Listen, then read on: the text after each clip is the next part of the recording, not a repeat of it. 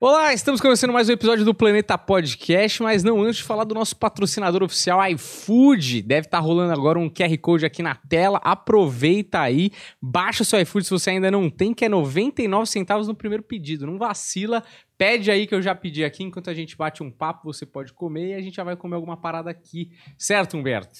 Certo, cara. Inclusive, não tava esperando que você ia jogar pra mim. Pô, mas eu tava aqui sempre lendo. faço isso. Eu achei que é um negócio novo aqui. Eu achei que você ia falar um pouco mais. Não, eu posso falar um pouco mais. Não, eu posso convidado. continuar. Agora Você eu já falar? sei, já falo, porque Aldino Vilão está aqui conosco. Aldino Vilão, Marcelo Pipoca, vários nomenclaturas. Marcelo Pipoca não é muito bom pro filósofo. Eu acho que é bom.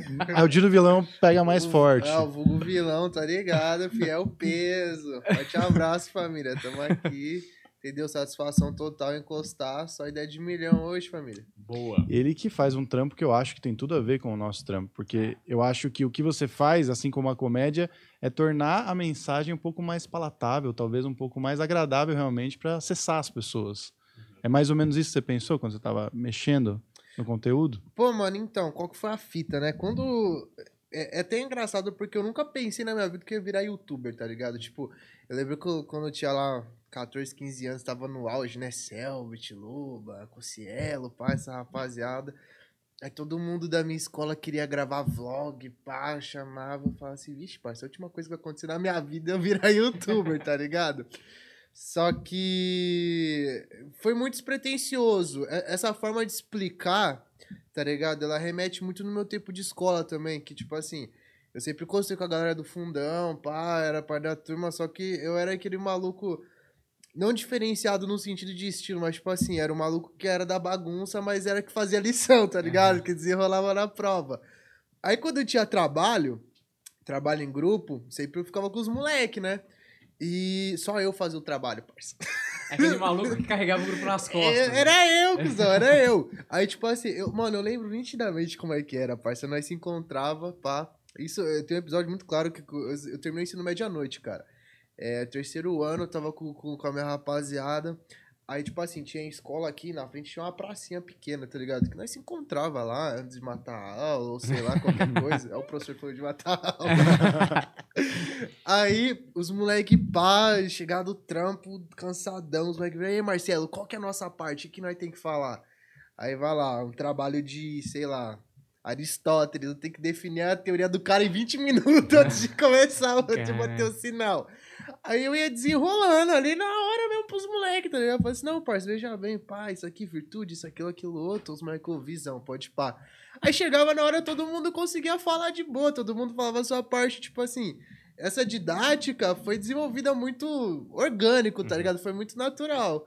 Aí quando eu fui pro vídeo, tipo, eu só penso que, tipo, de vez a câmera tá meu parceiro ali, eu tô explicando pra ele que ele vai ter que falar no trabalho. Que é um dos melhores jeitos de aprender, né? Uhum. Explicar é um dos melhores jeitos de aprender. E pra quem não conhece o Aldino Vilão, está conhecendo agora, o Aldino é um cara que faz vídeos no YouTube, e além de outras coisas, obviamente, é sobre filosofia, né? Que eu acho que é a principal temática do seu canal, com uma linguagem que a gente pode dizer assim, da quebrada. Que eu acho que Acessível, Né, parceiro? acessível.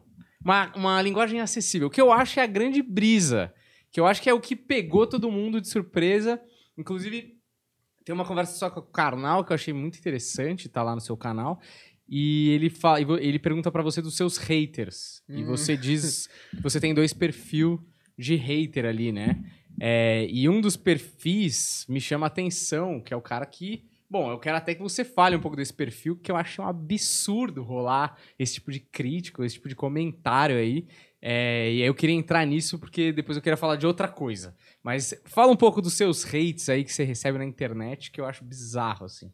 Ah, mano, então, tem, tem dois perfis, né, cara? O mano que ele é, tipo, o ressentido, tá ligado? O moleque que não, não tem a capacidade, tipo, de apreciar o conteúdo, não tem ali, certo, o discernimento que ali tá sendo passado uma informação.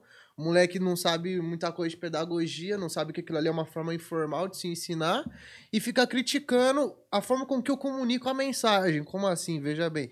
Tipo assim, quando eu tô falando em gíria, mas eu ainda tô falando sobre David Hume, quando eu co- continuo falando de Kant, quando eu continuo falando de Nietzsche, Tá ligado? Só que eu tô explicando de uma forma informal, cara. Eu não tô enquadrado, engessado ali dentro de, de, de uma sala de aula, com roteiro, pá, com aqueles bagulho que você não pode falar isso, isso, aquilo, aquilo outro. Não, mano, eu tô na internet. Uhum. E eu, mas eu continuo passando a educação de uma forma informal. Então tem esse cara que me critica por usar gíria. Aí ele vem e fala: Não, mas você tá empobrecendo a filosofia. Não, porque a filosofia é um lance hermenêutico, não sei o quê. Você tem que usar a precisão do termo heideggeriano. Ah, tomar no cu, irmão. Bagulho.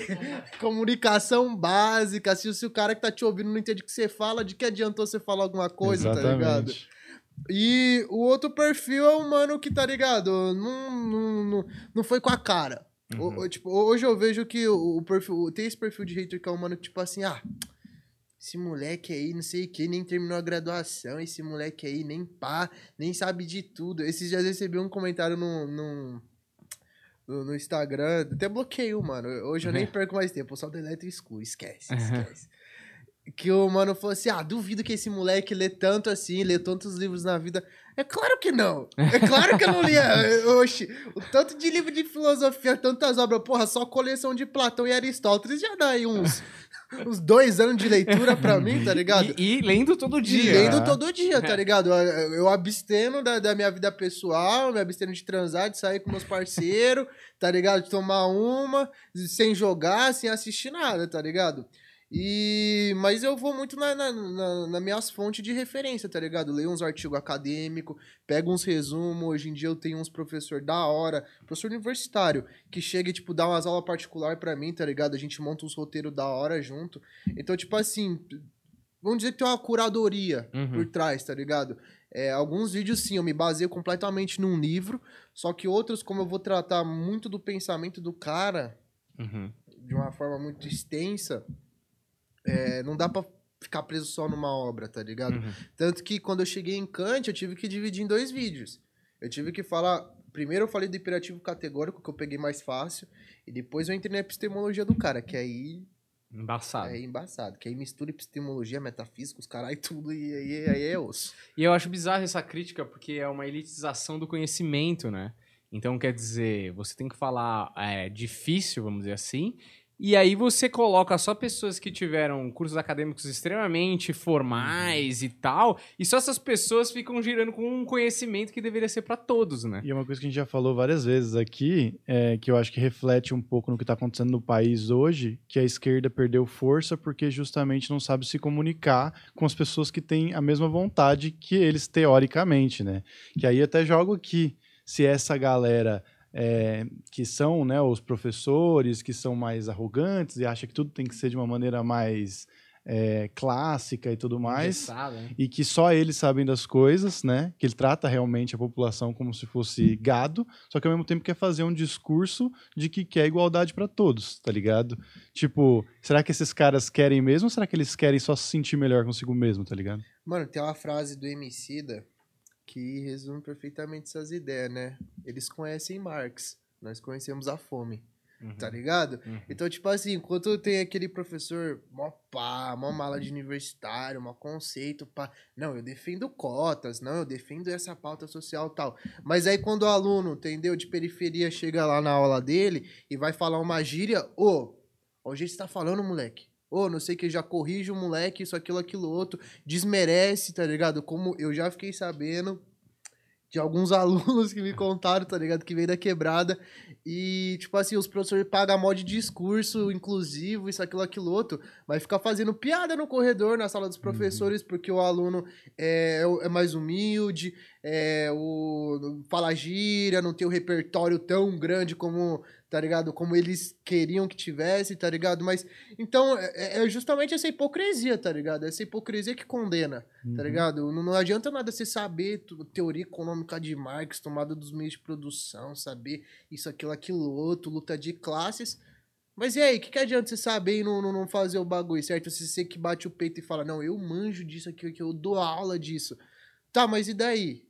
Tá ligado? Se você não vai praticar, você não acredita no bagulho, você não fala que você põe fé no bagulho, que você é o doutor, que você é pá. E quando chega na sua hora e você vai lá e faz diferente. Então, parceiro, esse bagulho acontece muito, muito, muito, muito mesmo. A galera que fala, não, aqui nós quer diversidade, isso, aquilo, aquilo outro. Mas quando chega a diversidade no, no rolê, parceiro, os caras desmerecem. os caras desmerecem. A gente sempre fala, né? A universidade, pelo menos aqui no Brasil, ela é uma grande torre de marfim, tá ligado? O que é produzido lá dentro não chega para quem tá lá fora. Pra você chegar lá dentro já é foda, tá ligado? Aí quando você começa a produzir lá dentro, é tanta barreira, tá ligado? Pra você se comunicar com os seus, pra você, entendeu? Fazer o seu trampo voltar pros seus, que não chega, tá ligado? E esse, esse pra mim é o maior problema da universidade, tá ligado? Não conversa com o povo, não tem uma divulgação científica da hora, mas aí a gente também pode entrar em diversos aspectos, né? A falta de, de, de verba pra galera ter uma produção da hora, né? A, a forma com que se, se, tem, se trabalha a divulgação científica. Hoje, graças a Deus, a gente tem aí diversos podcasts, tem canal no YouTube, trampo igual o meu, tá ligado? Que a gente faz essa parada, a gente tá nem da universidade mesmo, a gente é acadêmico, só que a gente encontrou por essa via da internet é, essa forma de tentar popularizar, porque pelo meio acadêmico em si não chega, parça. Uhum. Não chega, você não vai chegar lá e falar assim, mandar no grupo do zap da sua família, ó, produzir um artigo científico sobre Hegel. Seus parentes vão mandar um joinha, tá ligado? A não ser que você coloque no no título, Bayer? né, mamadeira de piroca. Aí eles vão querer ler É. e compartilhar. Quer dizer, nem ler, né? Vai compartilhar, pelo menos. Cara, eu, eu. Sem querer, umas três semanas atrás, eu vi um curta-metragem que me lembra muito você e me lembra um pouco assim essa história. Não sei se você já viu, chama Meu Amigo Nietzsche. Já viu esse curta? Não, esse não. Cara, é sensacional. Ah, eu acho que eu sei qual que é. Pode... Eu não assisti, mas eu sei que é o molequinho da, da escola, né? É. Que ele sobe em cima das, das cadeiras e fala, pode falar, eu sei É, qual esse é. aí. Eu sei qual Mano, é. é sensacional. É, ganhou vários prêmios esse curta-metragem. É um menino que ele. No começo do filme, assim, é, é brilhante, assim. Ele tá andando. Ele é de origem humilde, assim. Ele tá andando num lixão. E aí ele se depara com. É, assim falava falava Zaratustra. Do Nietzsche. E aí ele pega o livro. E aí é muito bom nessa hora que toca a mesma música que toca em 2001, Uma Odisseia no Espaço. Quando o ser humano descobre a ferramenta, Aham, né? Sim. E aí ele descobre o livro, e aí ele começa a perguntar, e aí ele pergunta pro padre, pra mãe, pra professora, ninguém sabe dizer o que é aquilo, né? E fala- alguém fala em inglês, o outro fala, mas tá escrito em português, aí o cara fala, acho que é de futebol, não sei o que lá. E aí ele, ele, ele tem ali um negócio do, de ser semi-analfabeto, ana- um analfabeto funcional. E aí, cara, ele, porra, se debruça sobre o livro, óbvio, né? Uma história, o cara tem 10 anos, porra. O cara com 40 não entende. Eu comecei com 16 e me fudi por 3 anos, tá ligado? Exato. E aí o moleque lê três vezes e ele começa a explicar conceitos de super-homem e de outras coisas.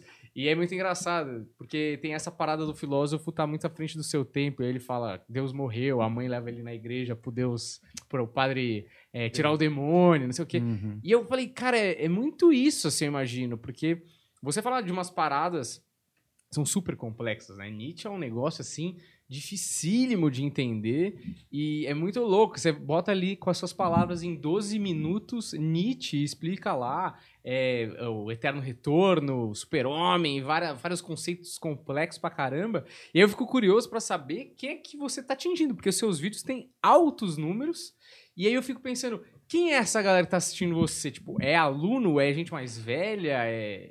Só complementando, né? Porque no, no vídeo o título é Nietzsche rouba a brisa, o né? famoso rola brisa. Tipo, fiquei pensando até que, tipo, será que lá, tipo, quando você chegava com essas ideias, a galera também não falava, Ih, lá vem ele com esses papos de Nietzsche de novo, esse puta papo triste do caralho, entendeu? Tipo, não rolava isso, assim, porque eu imagino que você ia tomar porrada dos dois lados, tá ligado? Porque você quer estudar, você quer falar do- dos bagulhos, às vezes a galera só não quer falar sobre isso. Ainda mais que é um bagulho que é pesado, né? Mano, depende, tá ligado? Tipo assim, ah, quem me assiste, como eu tava comentando nos bastidores, né? Tipo assim, não tem uma hegemonia de público, tá ligado? Tipo, eu tenho muito professor que me assiste, muito professor que usa minhas, ah, ah, os meus vídeos em aula. Ah, Mano, já mandaram, vários, vários mano já mandou, ô, eu tive que fazer uma dissertação aqui. Tipo, eu tenho um vídeo de Freud, o professor passou o trabalho do semestre baseado no meu, no meu, hora. no, no- no meu coisa de Freud, tá ligado? O curso de psicologia, não lembro o nome da faculdade agora, mas é a galera lá do Sul, mano. E é, então eu tenho, tipo, desde professor universitário, professor de escola pública, professor de escola particular, tem muito aluno vestibulando que me acompanha. Tem os moleque de quebrada também que me acompanha, que eu vejo que mandam um salve, um forte abraço aqui de Guanazes, pai, Itaqué, não sei o que, rapaziada. Troco ideia direto com os moleque. Tem a galera que, tipo, é do meio acadêmico que me segue, tá ligado? Principalmente a galera de humanas tal, segue da hora o conteúdo, curte. É, tem, tem os famosos, que é Uhum. completamente isso que me segue também. Então, tipo assim, não tem um público hegemônico. Uhum. Acaba, tipo, dando um tiro pra tudo quanto é lado. E funciona, Sim. tá ligado? E o porquê que funciona, parça? Porque é, é, é justamente a forma com que você aborda o tema, tá Uhum. ligado? Você chegar nos moleque, pá, ô, tá na roda dos parceiros, tal. Isso- hoje em dia isso acontece muito comigo. Moleque, "E aí, Marcelo, qual que é a fita daqueles filósofos lá, pá, que você fala no seu canal? Pá, eu tô, Uhum. tô de boa lá no bairro jogando um bingo, tá? Cara, quente as ideias, jogando um bingo assim, no, com os moleques, ô, e aí, qual que é a fita daqueles filósofos lá? Eu falei assim, ah, parça, é assim, não sei. Então, eu acho que é como você apresenta, Uhum. tá ligado? Você chegar e falar assim, não, bagulho é assim, eu- vamos falar de assim, falou Zaratustra, vamos falar dessa fita aqui, pá, não sei o que, filosofia. A molecada se espanta, mano. A molecada se espanta mesmo, por quê? Porque não condiz com a realidade, mano. Você tá na quebrada, a última coisa que você pensa é em filosofia, tio. Você tem que Uhum. pensar em sobreviver, tem que pensar em que o bujão de gás tá sem conto, tem que pensar em um monte de coisa. Agora, quando você já chega, pá, engatilhado numa crítica, ô, mano, você é louco. Tem umas ideias aí que não, que não, que não vira não, tá ligado? Ô, a minha vida não tá fazendo muito sentido tal. Mano, chega e fala isso pra você. Aí que você já tem o gatilho pra você falar de filosofia, Uhum. entende? Então, dependendo do tema que tá acontecendo ali na roda, você consegue meter de boa, tá ligado? Às vezes, às vezes eu falo, tipo, é, tem muita referência de Sartre e Camus. Mano, de, direto os moleques falando do problema da vida deles, pra umas paradas assim, eu meto um, uma parafrase. um- eu falei o termo errado, senão os acadêmicos vão me corrigir. Eu acabo parafraseando, entendeu? O, o Camus ou o Sartre, pra dar um conselho pro mano, pra passar uma visão da hora, entende? Então eu Uhum. acho que é a forma com que você apresenta o bagulho. Mas é, às vezes meter no meio é, funciona. Teve uma vez que eu tava. Isso foi recente. Tava com os parceiros, pá. Aí nós tava bem louco. Nós tava bem louco aquele dia. Aí nós tava ouvindo poesia acústica 11, tá ligado? E chegou a parte do pose. Aí ele começou a falar do pose, do nada, MC Pose. Aí, tipo, todo mundo ficou quieto, de boa. Aí eu só virei pro mano. Como diria São Tomás de Aquino? e foi muito X. Aí eu comecei a explicar e, tipo, a molecada dando risada, mas entendeu o bagulho, tá ligado? E... Então, mas que funciona, eu não tenho dúvida, tá ligado? Eu vejo no vídeo e faz todo sentido aquilo. Mas eu digo assim, por exemplo, quando você foi começar a se interessar por essa parada, tá ligado? Num meio que, tipo, é isso, a gente não vai processar. Por exemplo, você chegou no professor, professor, porra, normalmente o professor já quer ir embora da sala de aula, tá ligado? Aí tinha um cara que levantava a mão e falava, ó, quero saber um pouco mais Geralmente isso daí, mala, né? tá ligado? Tipo, como é que era essa recepção? É. Exatamente. Feriado rolando, chegando ali. Próxima aula vaga, todo mundo querendo sair fora. Mano, então, como eu comecei a me interessar, cara? o meu- meus primeiros contatos com a filosofia, ó, foi no ensino médio, né? Começando com a matéria, mas, tipo, não entendia nada. Não fazia sentido pro meu contexto. E as primeiras aulas de filosofia que eu tive foi bem ruim. Não vou falar o nome do professor nem nada pra não ficar sentido, mas tipo assim, ele só passava o livro e falava, ó, resume capítulo tal. Aí você entregava a folha pra ele e te dava nota. A história muito da hora, que tipo assim, o moleque uma vez, era o dia de entregar o bagulho, ele não tinha feito nada. Ele escreveu a letra de um funk e o professor deu nota, mano. Caraca. Deu nota boa. Deu, deu sete pro moleque, mano. Mó fita. Então, tipo assim, os primeiros anos do ensino médio foi muito X. Eu não desenrolava nada. Só que aí no segundo ano, é, eu comecei a ter contato com Nietzsche, mano. Aí que fudeu tudo, porque eu não comecei, tipo, com uma parada de boa, né? Eu comecei por Platão, Aristóteles, Marco Aurélio, que geralmente é por onde a galera começa, É. né? Eu já meti o pé na porta com o maluco, um dos mais bravos da filosofia, entendeu? Mais rouba brisa. E eu lembro eu li alguns PDF, algumas páginas lá. Aí eu comecei a fazer Senai. Aí no Senai, mano, o pessoal da. Eu ficava geralmente com o pessoal da usinagem, tá ligado? Eu fazia mecânica de manutenção, eu ficava com o pessoal da usinagem no intervalo. Aí tinha um maninho que ele era meio cult, tá ligado? Ele, ele tinha um repertório Uhum. da hora, a gente, a gente debatia, trocava umas ideias sobre isso. E ele me deu meu primeiro livro, que foi o Crepúsculo dos Ídolos. Eu tenho esse livro até hoje, cara, é meu xodó aquele livro. E, mano, eu tentava ler, eu tentava ler, eu tentava ler, eu não entendia nada, entendia nada, entendia nada. Aí, de vez em quando, eu chegava pra trocar ideia com os parceiros meus, pá. Falei assim, ô, mano, tô lendo um livro difícil, pá, não sei o que. Os malucos é mesmo, cara. Eu, qual livro? Ô, nunca li um livro pra, pá, não sei o que. E os moleques se interessavam, tá ligado? Perguntavam uma parada outra sobre, entendeu? Então, eu acho que é muito isso. Pelo menos comigo sempre foi, tipo, como você apresenta o bagulho? Tá ligado? Você não pode chegar metendo louco, olha isso aqui, não sei o quê. Não, mano, comenta de boinha, você viu uma abertura ali e tal, não sei o quê. E às vezes, aí os papos fluía, tá ligado? Mas uma, uma parada, uma curiosidade, o vídeo chama Nietzsche Famoso Rouba Brisa, Uhum. porque, mano, eu fiquei três anos pra conseguir entender as- a, teoria do Nietzsche, tá ligado? Eu Certo. demorei de- do segundo ano até o ano que o canal estourou, lendo, lendo, lendo pra caralho. Eu não entendia por nada, por Uhum. nada, por nada. Apolíneo, Dionisíaco, que porra é essa? Uhum. Metafísica da arte, tá ligado? Umas paradas que eram muito distantes da minha realidade. Aí depois eu fui pegando mais referência, fui, fui, aí entrei na universidade também, tive umas cadeiras de filosofia que ajudou bastante a ter uma base pra entender. E aí é roubar a brisa porque, mano, três anos o maluco roubando minha brisa, eu não entendi o bagulho por nada, mano. É muito. É, é difícil pra caramba, porque é engraçado que Nietzsche. Se você vai tentar ler Nietzsche, é, você vai percebendo que ele não, não é, ele não é tão acadêmico. A maneira de escrever dele é uma parada quase literatura, assim, Meio poética. poética. E, e aí tem vezes que ele é irônico, tem vezes que ele. E aí, e aí é confuso, porque ele já escreve num, numa, num idioma mais antigo. Assim, numa- escreve alemão, parça. é, escreve ba- alemão lá do começo do século XX, tá ligado? E aí você fala. Cara, é difícil já. Usa muitas palavras complicadas e você não consegue identificar a primeira vez que você lê, assim, você fala. Eu não sei, é isso que ele tá querendo dizer? Ele tá, tipo, sendo irônico aqui nessa parte ou ele tá, ele tá criticando? Uhum. É confuso pra caralho, né? E eu, eu acho que talvez seja um dos mais difíceis. Você começou por esse já, tá ligado? Mano, se eu fosse listar aqui os filósofos mais difíceis que eu já li, que eu tive contato, pelo menos, Hegel em primeiro lugar, Uhum. obviamente. Uhum. Hegel é a fenomenologia do espírito. Não entendi nada. Tanto que eu nem tenho vontade de comprar o livro físico. eu nem tenho vontade. É, Heidegger. Heidegger escreve difícil pra caralho. Pra caralho. Kant. Eu, eu, eu digo, tipo assim, o Kant, ele inventou HTML. A linguagem que ele escreve no livro é HTML. O Hegel ficou puto e, e inventou a criptografia. Tá ligado? Porque é mais difícil ainda, ninguém entende. E eu diria que Nietzsche. Uhum.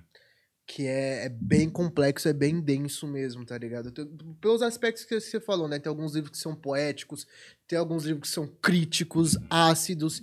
Tem o- aí tem o famoso livro dele, né? Que é o Ecohomo, cara. Que esse livro eu dou risada, mano. Esse- É. Porque o, o título do capítulo é Por que sou tão lindo? Por É. que sou tão inteligente? É, tá ligado? Eu queria ter a autoestima do Nietzsche em Etiomo, né? Tá ligado? Mano, eu, nossa, eu dou risada aquele livro, eu dou risada pra caralho, mas é um bom livro. Uhum. É meio que uma biografia dele se elogiando, tá ligado? É.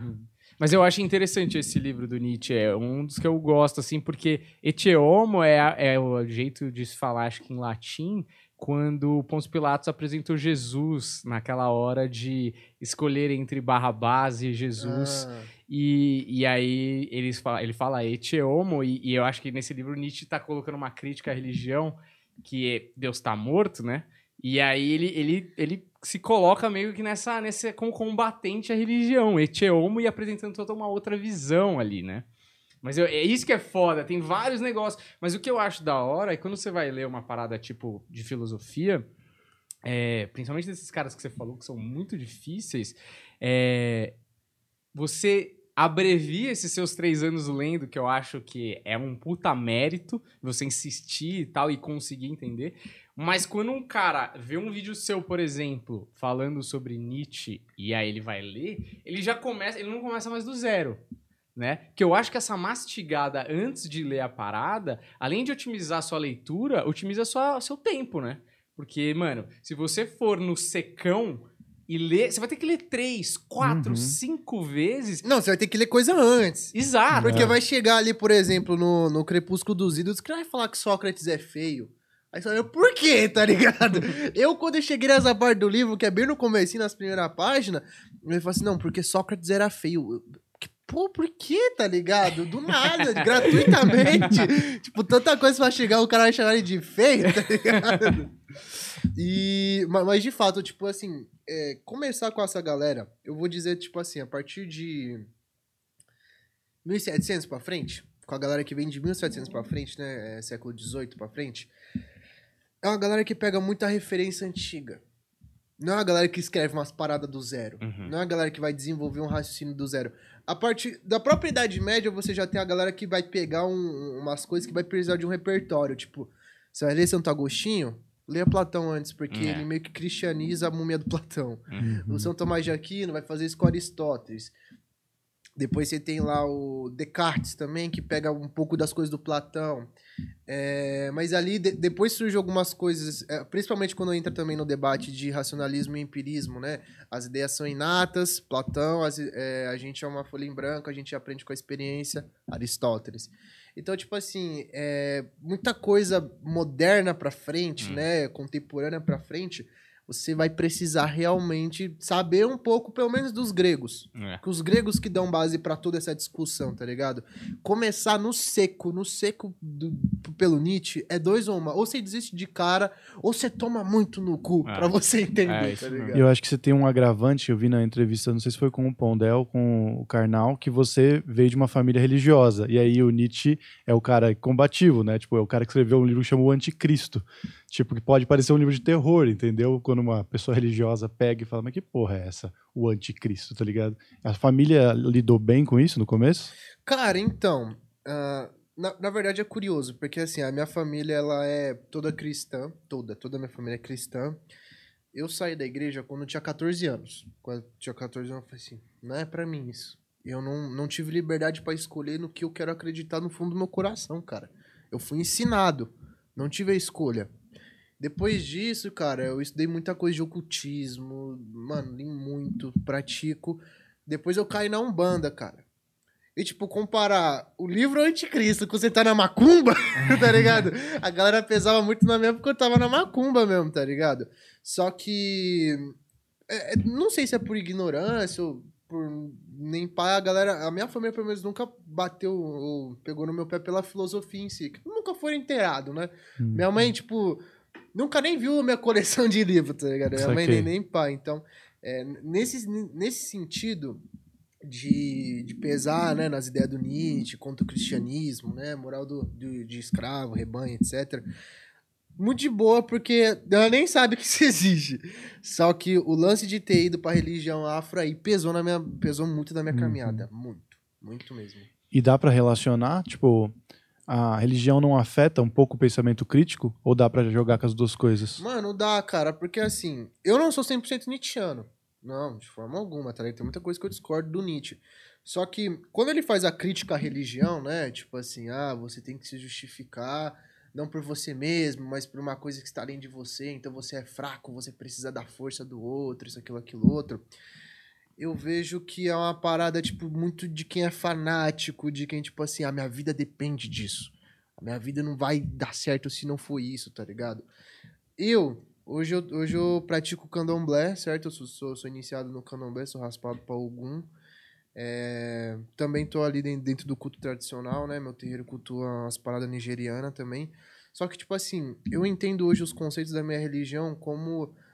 Não que, tipo assim, eu dependa 100% daquilo, tipo, aquilo vai fazer a minha vida valer a pena. A minha vida vale a pena ser vida por causa de mim. Eles são, tipo assim, minhas entidades, meu santo, é mais um, um agregado a isso, entende?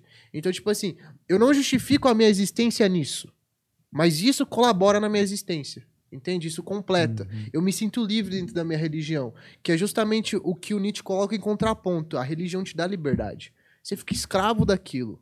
Você depende daquilo. Eu não. Eu tenho uma relação muito de liberdade com a minha religião. Eu, eu enxergo dessa forma. Mas tem gente dentro do candomblé que é completamente moral do senhor do escravo. Eu tenho muita crítica também baseada na filosofia dentro de como acontece o candomblé hoje. E é um lance de saber separar. Entende? Até onde a gente fala que é uma parada até utópica, que tem muita coisa que a gente falou, é difícil de- da galera falar isso, é polêmico, mas é utopia. Chegar ao nível do Berchman é difícil. Chega o utópico, entende? É, tem umas questões ali que ele coloca que não é praticável. Tipo, ou, ou se é um monge, tá ligado? Ou você se isola realmente, ou, tá ligado? Não tem como, a sociedade te engole. Então eu acho que é saber muito aproveitar o que te faz coerência, a- aproveitar a crítica, a- aproveitar a crítica é essencial, só que, tipo assim, é, levar tudo ao pé da letra e ter verdade absoluta também é um contraponto da filosofia, né? Uhum. Então eu, particularmente, tento colocar sempre uma balança. Pá, tô lendo um autor que nem Kierkegaard. Esses tempos eu peguei pra estudar da hora Kierkegaard. Mano, e o salto da fé do Kierkegaard, por mais que lá na frente o caminho critica isso também, mas faz muito sentido pra mim dentro da minha religião, entende? Se entregar por amor mesmo. Independente do sacerdote, independente do, do, do ritual, independente do não, você vai se entregar porque aquilo vai te contribuir na sua vida. Você vai entregar aquilo não por ser um refúgio, mas por ser um caminho. Entende? Uhum. E então é, é, é- é ir catando e bolar a sua, a sua própria forma de viver. É, e eu acho foda que é exatamente isso, assim, né? A filosofia é uma parada que o questionar o tempo todo é fundamental. É fundamental que você questione o tempo todo, mesmo quando você tá lendo a própria filosofia. E, por exemplo, tem uma parada que você falou, que é, não concordo 100% com Nietzsche, e eu acho que você não tem que concordar 100% com nenhum deles, né? E nem tomar aquilo como uma filosofia de vida. É, por exemplo, por exemplo, Schopenhauer. É, você não gosta, né? Não, eu gosto. Você Dele gosta? Eu gosto porque ele vai contra o Hegel. Que ele, eu não gosto É. do Hegel, eu gosto. Se Mano, não gosta do Hegel, é sabe, meu amigo. você sabia dessa história que o Schopenhauer, o cara era um mala do caralho. Você já chegou a ver a coisa de biografia dele, assim? Cara, eu já li uma biografia, mas não era oficial, tá Sei. ligado? Não, não era oficial. Porque o cara era chato pra cacete, né? O Schopenhauer, Ele é pessoalmente arrogante, falando, é. É, Não, cara, é- é- era uma coisa de louco, assim. Ele ficou famoso no final da vida, né? E ele documentava as cartas que ele escrevia e recebia pros biógrafos. Ele não era Nossa. famoso. Ele só ficou famoso quase morrendo já. Você achava pra caralho. Pra caralho, assim. Ele se achava muito gênio. E ele era competitivo, mano. Você sabe que ele pediu um emprego na universidade pra dar aula? Sim. Você sabe dessa história? É, que ele competiu com o Hegel. É. né? É. Que ele, ele pediu pra dar aula na universidade só pra. Porque ele era um embate muito forte com o Hegel, né? E aí ele falou: Ó, eu quero dar aula aqui, mas eu quero que a minha sala seja do lado da dele pra mostrar que. eu- vou roubar todos os alunos que ele tem pra mostrar que a minha filosofia é melhor. E aí ele se fudeu, né? Nunca É, tipo, conseguiu. Na, Nunca na conseguiu. sala do Hegel, tipo, tinha 40. Não, 40 não, 40 e pouco. Tipo, uns 80 alunos. Na dele tinha 4 matriculados. Tanto que tiveram que fechar a cadeira que ele dava aula É. porque não tinha aluno pra assistir, tá ligado? Mas ele. O que eu ia falar é desse negócio de ler a filosofia. Oi, ele tem um lance muito louco que ele teve, ele teve um B.O. que ele agrediu a vizinha dele, mano. É. o, o Schopenhauer, ele era meio louco das É. ideias, mano. Ele tem até B.O. de agressão. Mas você sabe por quê? Que ele, que ele bateu na Não, isso- velha? eu só, só, só vi que ele agrediu. Ele tinha umas três, quatro velhas na porta da, da pensão lá que ele morava. E aí ele recebia a amante dele lá, uma mulher que ele não tinha relações, chamava Caroline. E aí era, porra, naquela época não tinha pica só pra fazer. E as velhas ficavam na porta lá, esperando a amante chegar. Até hoje no interior não É, tem tá isso, né? A tiazinha da minha quebrada é isso. Aí a Fumando derby.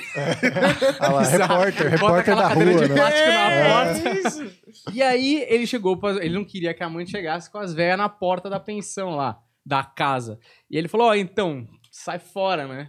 Sai daqui, não sei o quê. E aí a maioria saiu e uma ficou. Não, não vou sair daqui, não, não, sai fora, lá, lá, não sei o quê. E aí tinha uns degrauzinhos, que ele meio que empurrou ela pra tirar ela da frente, a velha caiu. E eu não sei se a, a gente não sabe, né? Se ela machucou a mão, não sei o que tal, mas ela era costureira. Hum. E ela processou ele.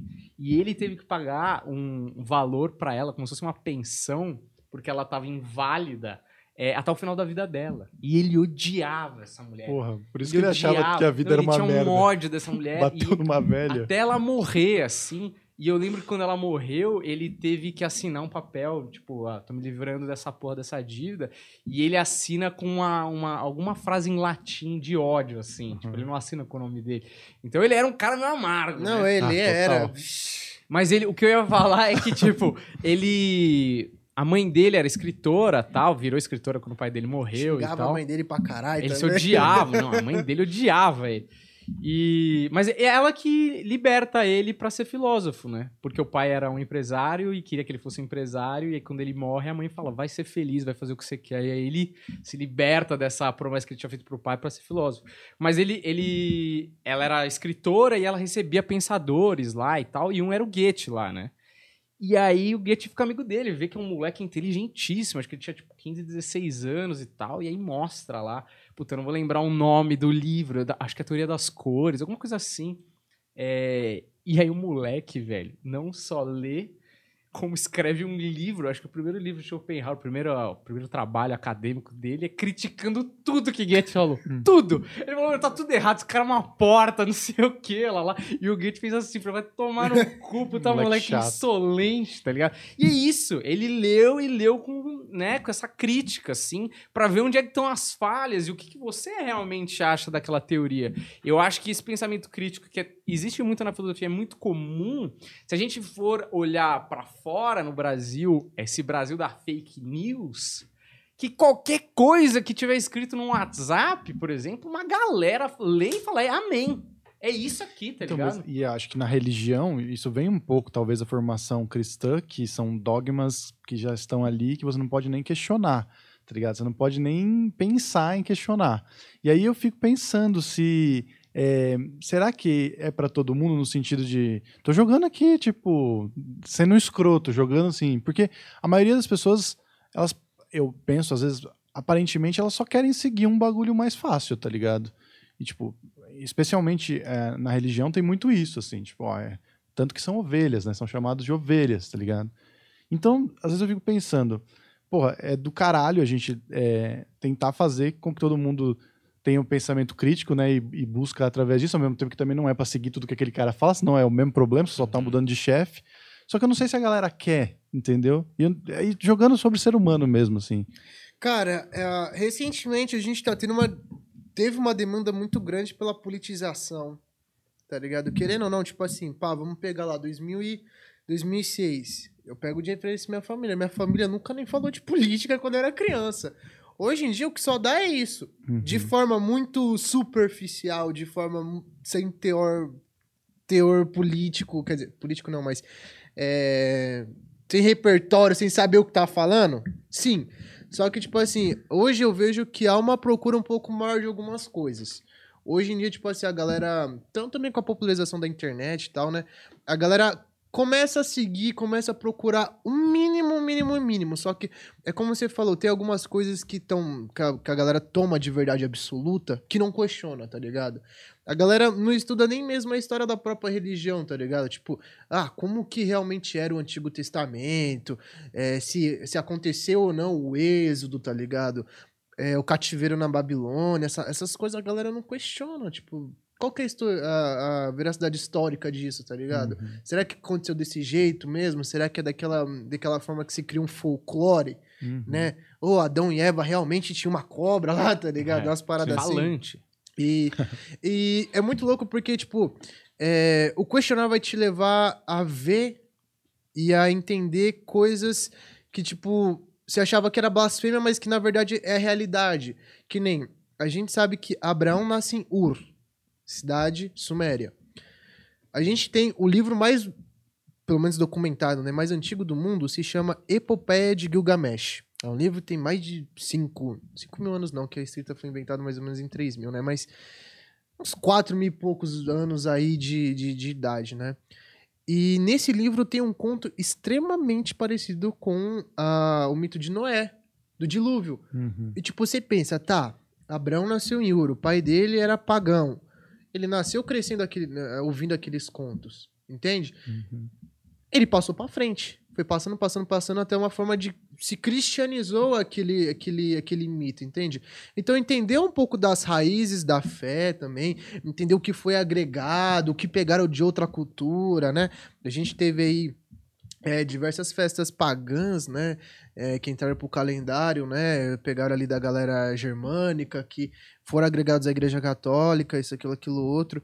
E entender a origem dessas coisas te faz ter um repertório um pouco maior e desconstrói o preconceito. Eu acho que a grande chave pra essa galera é isso, é tipo, quebrar essa verdade como inquestionável e entender que, tipo, isso, isso dá base do maior preconceito que existe, entende? Maior preconceito com outras religiões, preconceito com outras culturas, preconceito com até a própria forma de pensar. Nossa, meu Deus, me perdoa, tô blasfemando, tô pensando errado. Não, Uhum. cara, pensar não é errado. Inclusive, eh, essa semana eu postei um vídeo é mu- mu- muito pertinente sobre Hannah Arendt e a banalização do mal. Ela fez o doutorado dela em cima de Santo Agostinho e o conceito de amor. Basicamente, o Santo Agostinho diz que não existe o mal, existe a ausência do bem. É aquele lance, né? Não existe frio, existe ausência de Uhum. calor, né? Não- E a Hannah Arendt vai dizer, ela vai entrar muito numa questão tipo assim, ah, o mal se tornou banal porque a gente não questiona mais nossas ações. Alguém te manda fazer alguma coisa, seu chefe, seu pai, alguém, você não questiona essa ação, você só faz, você vai estar banalizando a consequência daquela atitude. E o mal está justamente na consequência. O mal não é um espírito, uma entidade, uma, uma natureza, alguma coisa. O mal é uma, uma, é uma consequência, entende? É um fim. E quando a galera não questiona o que, a galera- o que se faz, então foda-se se vai fazer mal pra alguém. Eu só tô fazendo, eu só tô cumprindo ordens. E ela vai definir justamente que o mal não está no pensamento, mas na ausência dele. Uhum. Entendeu? A maldade não tá no pensamento da pessoa, mas tá na, na falta de pensar em si. Então, quando a galera não pensa, quando a, a galera não questiona a própria religião, não tenta entender, ela tá sendo só um fantoche, tá acreditando numa coisa muito superficial, uma coisa que nem ela entende, nem ela busca entender. Então, exercitar o pensamento, enquanto dentro da, pró- da própria religião, é uma coisa que você vai estar visando bem mesmo, você vai estar realmente querendo entender e adentrando cada vez mais seja cristão, muçulmano, seja judeu, é, religião afro, espírita, ocultista, o que for, entende? O importante é você se aprofundar, não deixar de pensar. É engraçado, só uma coisa, porque isso se relaciona com uma coisa que, que, eu, que eu queria falar lá na frente, que tem a ver com, com escola e sistema de ensino e tal, mas é, quando eu fiz a pergunta, eu estava pensando justamente nesse vídeo que você fala, né, do que está acontecendo no país.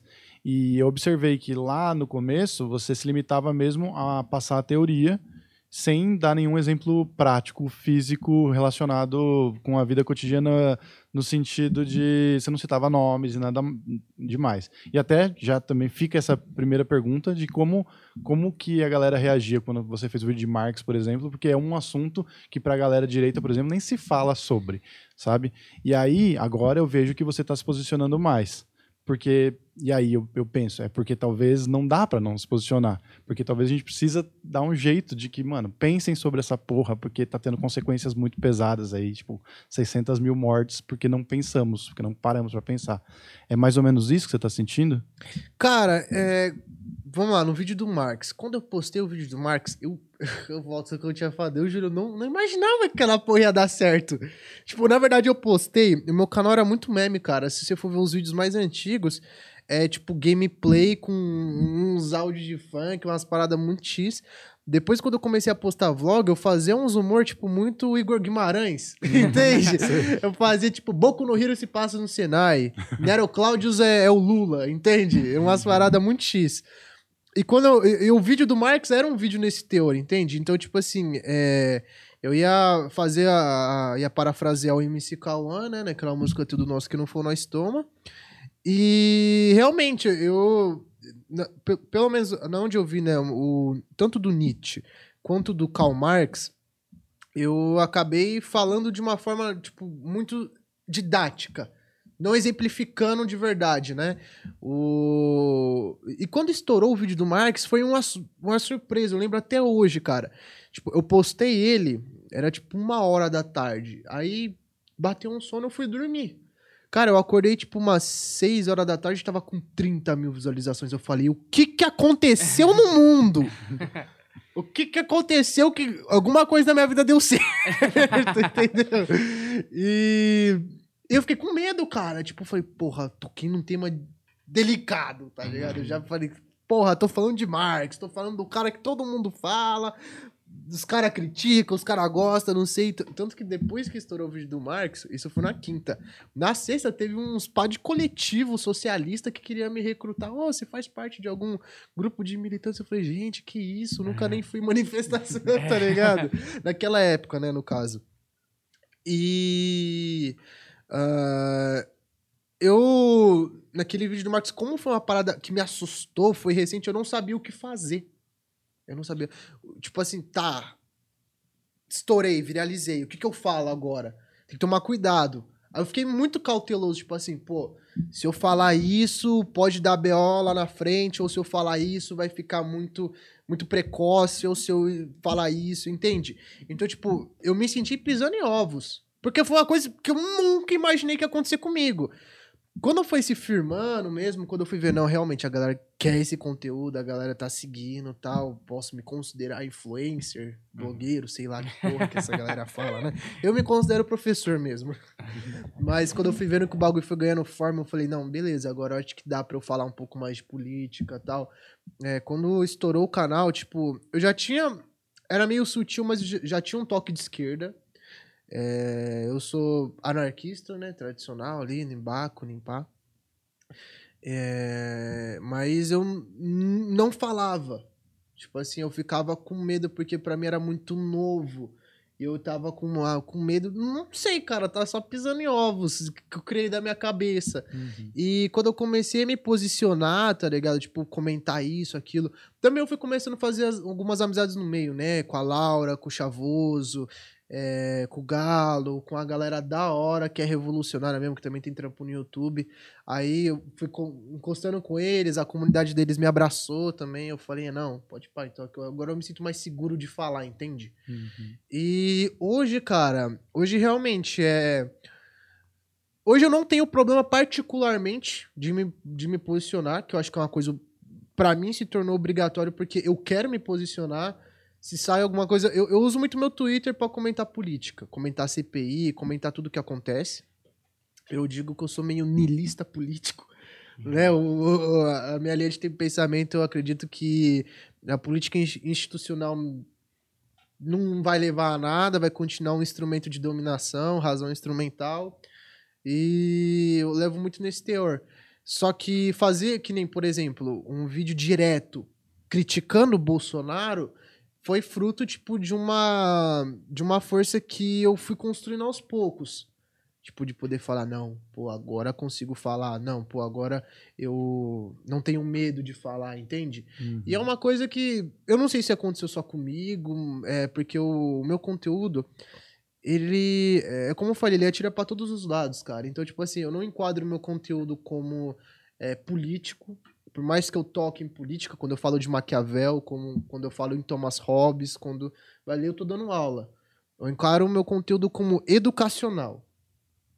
Questionável? Questionável. Pra caralho, tá ligado? O moleque ali, sem camisa, falando gíria, falando palavrão, explicando. Mas ainda continua sendo educação informal, entende? Uhum. Sim, mas é, Total. e é isso, é nessa, nesse outro ponto que das ovelhas, né, e da, da religião, e eles só querem isso, e é o mais fácil, é, pode até ser. Mas eu acho que é esse negócio da Hannah Arendt que você tava falando, é, é essa construção de uma crítica pessoal, né, de você poder criticar tudo o tempo todo, e assim você provavelmente, se não chegar a uma verdade, você pelo menos não aceita tudo de qualquer forma, né? Do que vem, você vai engolindo. E no estudo dela, inclusive, é, é no, num tribunal de Jerusalém Isso. julgando o pessoal da Segunda Guerra Mundial, né? O nome do livro que tá, o conceito que eu tratei, né, a banalidade do mal, é Eichmann em Jerusalém, né? E é justamente isso, é um maluco lá, um oficial nazi, que ele é julgado porque ele é dito como uma engrenagem ali que foi usada na solução final. Uhum. E ela questiona e fala assim, porra, mas o maluco é um, um Zé, é um bosta, tá ligado? Mais um, uma pessoa normal, né? Não tinha... Ela constatou, alguns psicólogos, né? Que ele não tinha traço antissemita. Que ele não tinha uma... Um viés maligno, né? Tipo, ó, a galera tava esperando que ele fosse um monstro. É mais um cidadão José, como diz Racionais, tá ligado? Uhum. E mas pela falta do uso da razão, de só ele ficava alegando, ah, eu só tava obedecendo minhas ordens, só tava cumprindo meu trabalho. Mas por não questionar e ser conivente com isso que aí que mora o mal. Quando você não se pergunta, né, tipo, ah, porra, meu chefe mandou mentir pra esposa dele que ele saiu e saiu acompanhado. Porra, tá ligado? O maluco tem filho, mano. Hum. E se dá alguma merda, pá, não sei o que, ah, você não pensa nas consequências do que você está fazendo, tá banalizando o mal. Uhum. É, era esse lugar aí Aham. que é excelente, que eu acho que, na verdade, vira uma, uma ferramenta de vida, né? Porque se você tem essa, essa hum, espírito crítico, vamos dizer assim, você tá menos é, vulnerável a quase qualquer tipo de emboscada que a vida propõe, desde o do cara que vem te passar o pé pra te vender, pra, sei lá, recebe um SMS, parabéns, você ganhou na telecena, clique nesse link. Cai em esquema de pirâmide. Sabe bem, né, Daniel? Exato, meu pai, grande fã desses esquemas. É, Meu pai caiu num desse. E até coisas mais complexas e tal, e eu acho que essa ferramenta do espírito, espírito crítico, eu acho até que filosofia é dado pouco, assim, para pro colegial, porque num, num colegial, digo em termos de hora-aula, assim mesmo, É uma É. aula por semana, né? Exato, é uma hora, uma aula por semana e aquela aula que o moleque que tá no colegial, que o objetivo dele é só passar de ano, ele já olha meio tipo, mano, é matemática que eu preciso passar, entendeu? Porque se eu ficar de filosofia e no conselho ainda dá um jeito, eu faço uma recuperação, estudo depois, que você dá prioridade para outras matérias. Eu nem tô dizendo que dar prioridade para filosofia nem nada, mas eu acho que é uma matéria que é às vezes até marginalizada de às vezes pensar até vamos tirar da grade Uhum. ou vamos tirar do vestibular porque não importa tanto, sabe? Essas coisas. E no, no final é, é uma das ferramentas mais É. práticas que você vai usar no dia a dia, mais às vezes que báscara. Nossa, eu ta- eu tava exatamente pensando nisso. Tipo, educação financeira, todas essas coisas são mais úteis do que coisas específicas. Só que uma vez a gente já discutiu isso, acho que até- talvez com o Nando e com a Mar em episódios diferentes, que eu acho que com você acho que vai fazer mais sentido mesmo, porque você tá dentro da instituição, você vai ser professor. É, a, a gente tem uma. as- a- acho que muito, muitas pessoas têm a crítica à instituição de que é isso. Tá lá perdendo tempo com Bhaskara e com várias outras coisas que te transformam num- numa criatura padrão para você conseguir viver a vida de alguma maneira, tá ligado? Pra você conseguir a pessoa, né? sobreviver, tá ligado? Mas ao mesmo tempo também tá é, exercitando o seu cérebro aqui, por exemplo, ah, vamos fazer uma, uma equação de matemática muito difícil para que você no seu dia a dia seja capaz de fazer o mais com menos que na feira ali você consegue não ser enganado, por exemplo, tá ligado? E aí tem, até o- no, o Karnal falou para você que ele fala, ah, o seu método com certeza é uma, uma ideia para a gente tentar aplicar, porque eu não estou feliz com o método atual, mas ele tem falhas, porque ele pode passar algumas imprecisões e tal. Beleza, eu não sei como resolver isso também, não tenho ideia de como resolver isso. É, ele, ele foi meio puxa-saco ali do- do- dos caras acadêmicos que me criticavam. Ele, ele- eu senti que foi uma alfinetada aquela palavra. Porque assim, é, é um fato que precisa chegar nas pessoas, essa informação, tá ligado? E é um fato que a gente precisa continuar exercitando o músculo do cérebro também para ele ser capaz. Só que é, do jeito que tá, as pessoas não gostam de ir pra escola. Tem aquela coisa tipo, ah, talvez seja o caso de fazer um ensino à distância, mas que também não funciona. Eu sei que meu filho tá em casa fazendo. Tá, tá evoluindo, mas num ritmo muito menor, entendeu? O que, que você acha que vai ser o futuro da educação, entendeu? Como resolver esse problema? Como tornar palatável? Como incluir coisas que são realmente importantes, mas sem perder essa coisa que exercita esse músculo que a gente também precisa, sacou? Então, ah, aí, aí é muito lance de pedagogo, né? Tipo, dizer, ah, o que é mais importante pra galera estudar, né? Isso, aquilo, aquilo, outro. Eu acho que tudo é importante. Todas as matérias são importantes ser estudadas. Todas, todas, todas. Artes, educação física, filosofia, é, sociologia, que a galera mais fala, nossa, pra que, que eu vou usar isso na minha vida, tá ligado? Aí quando a molecada se olha, tá ligado? Antes de dormir, perguntando, cara, o que, que eu vou fazer da minha vida, tá ligado? Por que, que eu nasci? Por que eu sou vivo? Qual é o sentido disso aqui? Filosofia. Quando a molecada pensa, nossa, mano, sou bonito? Será que eu sou bonito? Será que eu posso me considerar bonito? Isso é um juízo de valor estético. A arte te ajuda nisso. Filosofia também. Nossa, mano, o nosso sistema político tal, ô, sofre mal preconceito, vários enquadros, pá. Sociologia explica. Entende? Educação física, vida saudável, né? é brincadeira, brincadeira, brincadeira. mas. Mas é importante. É, mas é importante, também, cara. É porra. importante. Os moleques falavam que era segundo recreio, mas é importante. E o, e o futebol, para dar aquela relaxada? tá ligado? Mas. Então, eu acho que é muito de como é aplicado. Vamos lá. É, vou pegar o exemplo que eu tive em filosofia. Você pegar e apresentar um livro para um aluno de escola pública que tá estudando à noite, que trampou o dia inteiro, ele vai olhar pro livro, vai olhar pra sua cara e falar assim: Vou pesquisar no Google. É isso a resposta dele, tá ligado? Ele não vai se interessar por ler, tá ligado? Agora, quando você aplica uma metodologia, eu não sou inovador no que eu faço.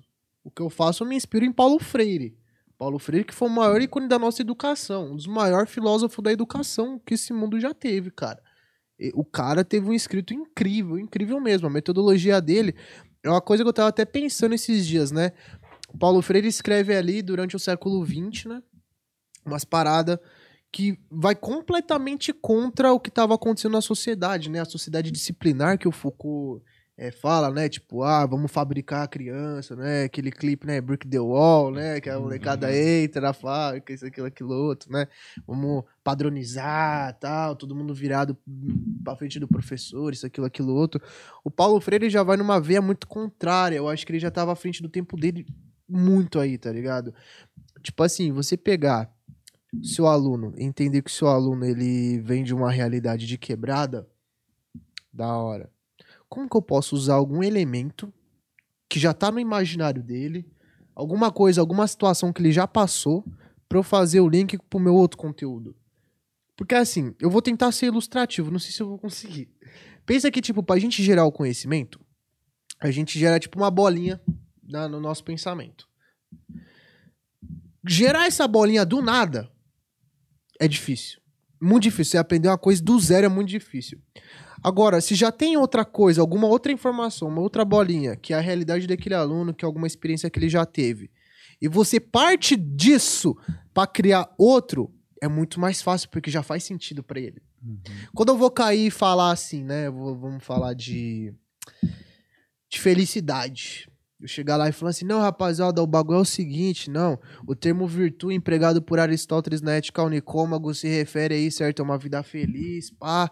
É, e a gente tem que exercer aí, são 11, coragem, magnificência, prudência, isso, aquilo, aquilo outro. Como é que vai olhar pra minha cara e ficar... Uhum. Como assim, professor? Não entendi. Quando eu vou falar magnificência, o moleque já não sabe de nada. Entende? Agora se eu paro e falo assim, mano, você considera a sua vida feliz? O que, que você pensa sobre a felicidade? A moleque vai lá e fala, não, eu acho que ser feliz é conquistar uma casa. Não, ser feliz é conquistar uma Hornet conquistar uma XJ, pá, um Camaro, estourar na música. Eu penso e falo, tá, mas isso daí é um momento ou isso daí é a felicidade em si? Não, é um momento. Eu vou me sentir feliz ali até a hora que eu passar o cartão, né? Depois que sobe o comprovante, já bate o arrependimento. Depois que sobe ali o negocinho ali, a segunda via do consumidor, a gente já, já perde a graça, o brilho, né? Aí eu falo, tem um parceiro meu, né? Viveu uma mocota aí, 2.400 anos, anos atrás aí, pá. O cara era brabo. Aristóteles. Ele dizia que a felicidade não é um momento. A felicidade é a própria vida. A felicidade é tipo como você enxerga a sua vida. Ela não é um dia, ela não é um mês, um ano, uma temporada. A felicidade é a vida, é o dia após dia.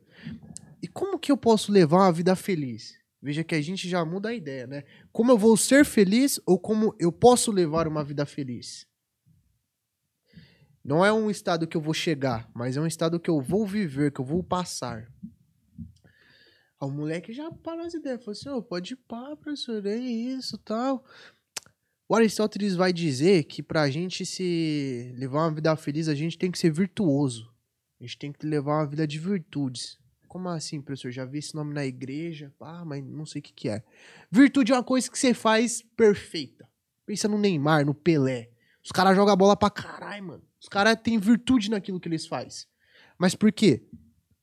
Pelé treinou todo dia. Neymar treina todo dia. Esses caras, eles estão diariamente exercendo a virtude dele. E é justamente o que Aristóteles fala. A virtude é um hábito diário.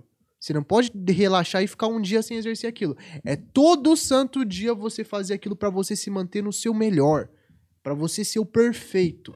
Se o cara quer ser virtuoso numa parada, quer cortar o cabelo, quer jogar um fute, lançar uma rima, quer estudar, ser inteligente, quer qualquer coisa que você quer fazer com virtude, você tem que fazer todo dia da sua vida. O moleque já, pô, pode ir pra professor, é isso mesmo, pá, eu treino duas vezes por semana ali no campinho começar a treinar mais. Mas o que isso tem a ver com a felicidade? Então, Jogar bola não é a virtude que vai te fazer feliz, né? Isso é só um exemplo que. Aí você entendeu que já fica mais Uhum. conexo pro moleque, né? Uhum. Pô, Neymar, pá, não sei o que, jogar bola, pá, na minha quebrada tem o campinho que eu jogo. Então, quando você contextualiza o conteúdo na, na, na vida do aluno, faz sentido pra ele. Não, professor, pode ir pá, mas o, o que, que isso tem a ver com felicidade? Então, o Aristóteles ele vai citar pra gente 11 virtudes. São 11 virtudes que estão no nosso caráter. Não é uma parada que nós pega, tipo, uma bola, colocar uma chuteira no pé e um meião.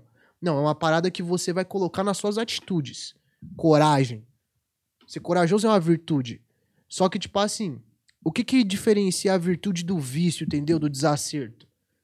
A virtude, ela é o equilíbrio. Ela é o equilíbrio entre dois polos, entre dois opostos, entre dois extremos. De um, de um extremo você tem a deficiência e no outro você tem o a mais, tá ligado? O excesso. Ou você é muito marrento, ou você é covarde. Você é covarde, você não consegue co- impor a sua opinião, você não consegue, entendeu? É, é, manter a sua palavra, entendeu? Você dá a última palavra, você fala, não, é isso que eu quero, você é, é co- covarde nas suas atitudes.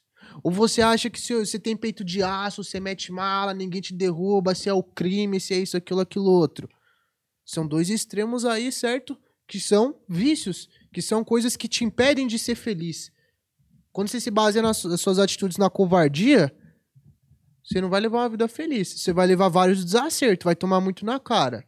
Se você se baseia a sua vida na marra, achando que você tem peito de aço, você vai ver que isso não é, isso não é, não é o Superman.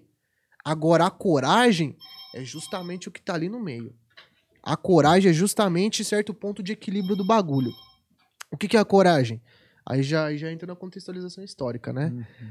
Coragem pros gregos é você saber atacar e você saber recuar.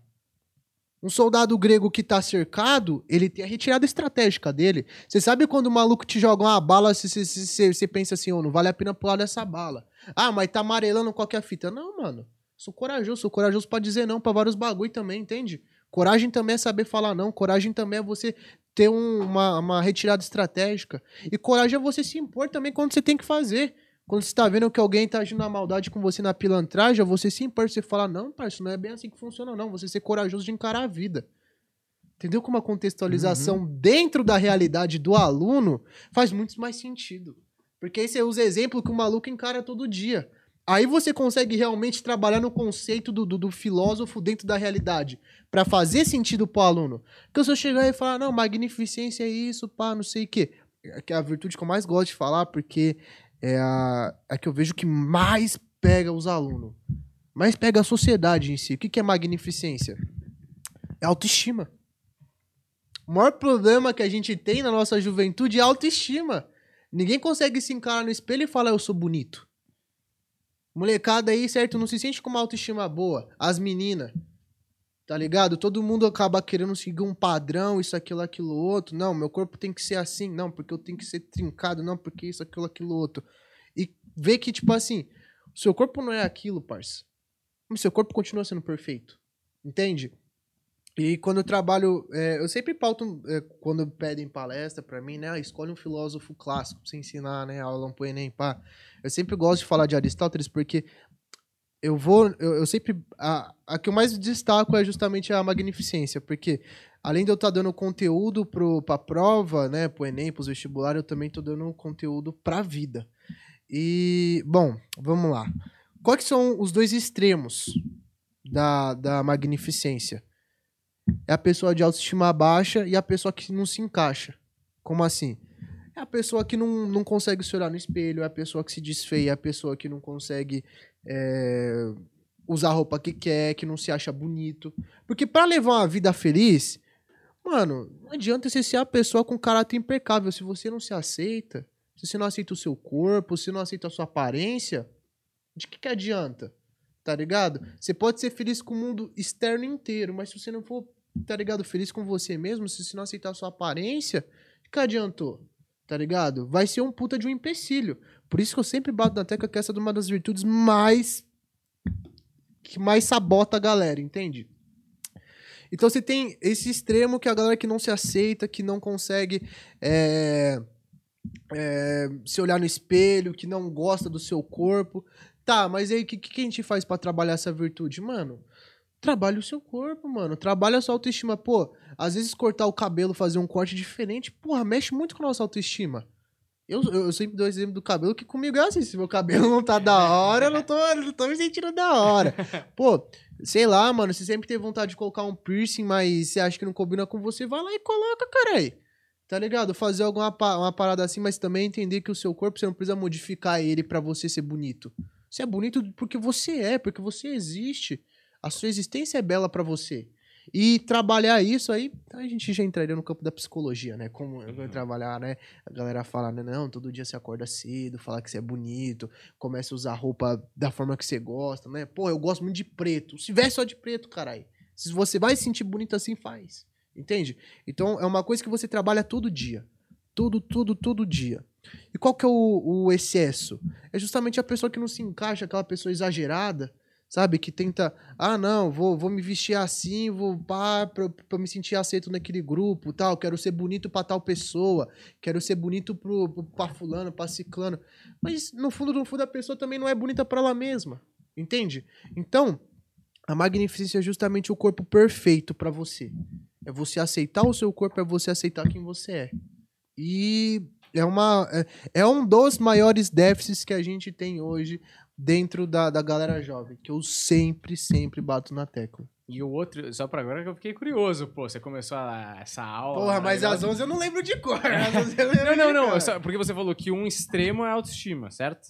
E o outro extremo é não se encaixar. Ou eu não entendi errado, é isso? Isso, a pessoa que é exagerada. Não é aquele famoso, né, colocar a melancia no pescoço. Ah, entendi. Entendeu? A pessoa que acaba querendo, sei lá, a pessoa que mexe, faz plástica em tudo quanto é lugar do corpo para se sentir bonita, entende? Uhum. Que acaba sendo exagerada com ela mesma.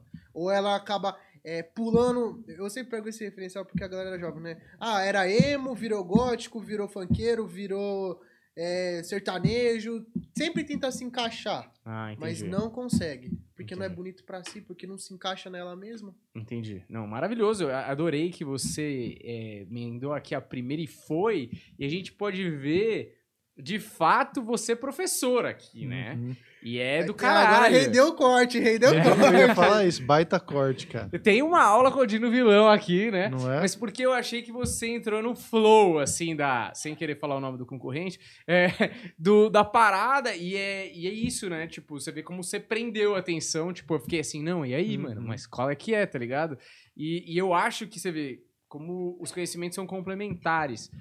Porque você coloca na vida prática uma parada que um cara antes de Cristo falou e coloca na realidade do cara, e você falou, chegou uma hora que você falou assim pra gente, não, mas isso aqui eu vou entrar num campo de psicologia. Mas como tá tudo complementar e como todas essas coisas se encaixam, e um jovem de 16 anos, às vezes ele não tem essa consciência ainda, mas esses conhecimentos vão se tramando e você consegue ter um approach da sua própria vida de maneira muito mais esclarecida, né? Cara, isso que você acabou de falar agora, é, você pegar 10 adolescentes vai encaixar na vida de 8, entende? Assim, isso eu não tirei o número da minha cabeça, mas assim, eu lembro da minha adolescência, autoestima zero, assim, entendeu? Uhum. E se você consegue colocar esses conceitos e aplicar, o cara não se interessa só porque o conteúdo é interessante, mas como ele pode ver aquilo sendo praticado na vida dele hoje, e não quando ele tiver 35, entendeu? Esse que é o lance que, tipo, a galera fala que me destaca. Porque eu vou justamente na prática, mano. Porque, tipo, eu, eu tive a minha vivência na quebrada, eu tive a minha vivência, entendeu? É, de, de adolescência. E tá ligado? Eu passei por, por, várias paradas que eu consigo fazer esse link. Por isso que eu sempre falo, né? É, é, mais fácil você criar uma ponte entre uma coisa que você já sabe e uma coisa que você vai aprender do que você só aprender ela. Então, é, e, e, quando a gente encaixa esse contexto, né? Tipo assim, pô, tô falando de futebol, né? Eu falar do Neymar, molecada Japão, tá falando do Neymar, do Pelé, uhum. do Santos, tá ligado? Uh, não, tô falando de autoestima, caralho, mano. Pode ir pra, mano. Às vezes eu chego em casa não consigo me olhar no espelho, não consigo tirar foto, não, pá, queria tirar foto em grupo, mas sempre sou tímido, não sei o quê. Pô, o professor tá falando isso pra mim, entende? É, e ajuda o aluno a entender a matéria não pra prova, que eu acho que é justamente o que você tinha falado, tipo, uhum. tipo, quebrar. A educação só vai dar certo se a gente quebrar. De preparar o aluno para a prova e preparar o aluno para a vida. Uhum. Entende? Quando eu vou explicar filosofia, claro, eu vou querer cobrar isso numa prova porque, né? Senão não recebo mês que vem, né, cara? senão, né? Senão aí a diretora vai encher o saco. Se bem que dá pra cobrar um trabalho de vez a questão, mas enfim. Uh, eu cobrar isso pro aluno colocar em, em linhas e eu cobrar isso pro aluno pra vida. Aí não vai ser nem eu cobrando, é a própria vida, é o próprio aluno, é a própria sociedade, entende? Uhum. Então, é, é, eu, eu, vejo que o maior problema da educação hoje é isso. Não te preparam pra vida. Te preparam pra uma prova. E aquela prova não vai dizer se você vai ser bom na vida. Aquela prova não é o, o que vai definir se a sua vida vale a pena ser vivida, se você vai ter uma vida feliz. Se vai ser a vida que você vai querer. Aquela prova vai ser só mais um dia. Que amanhã depois vai bater umas, umas questões que pode até ter perguntado na prova. Só que como que você vai responder se não tem papel e caneta? Uhum. É, e tem coisas que você pode saber mil contas e equações, mas se você não tiver, por exemplo, coragem, você não faz. Uhum. Mas sabe quem tem coragem, Daniel? iFood, meu! Ah, ah esse momento é muito Com bom certeza. como a gente prostitui os temas mais importantes desse país, entendeu?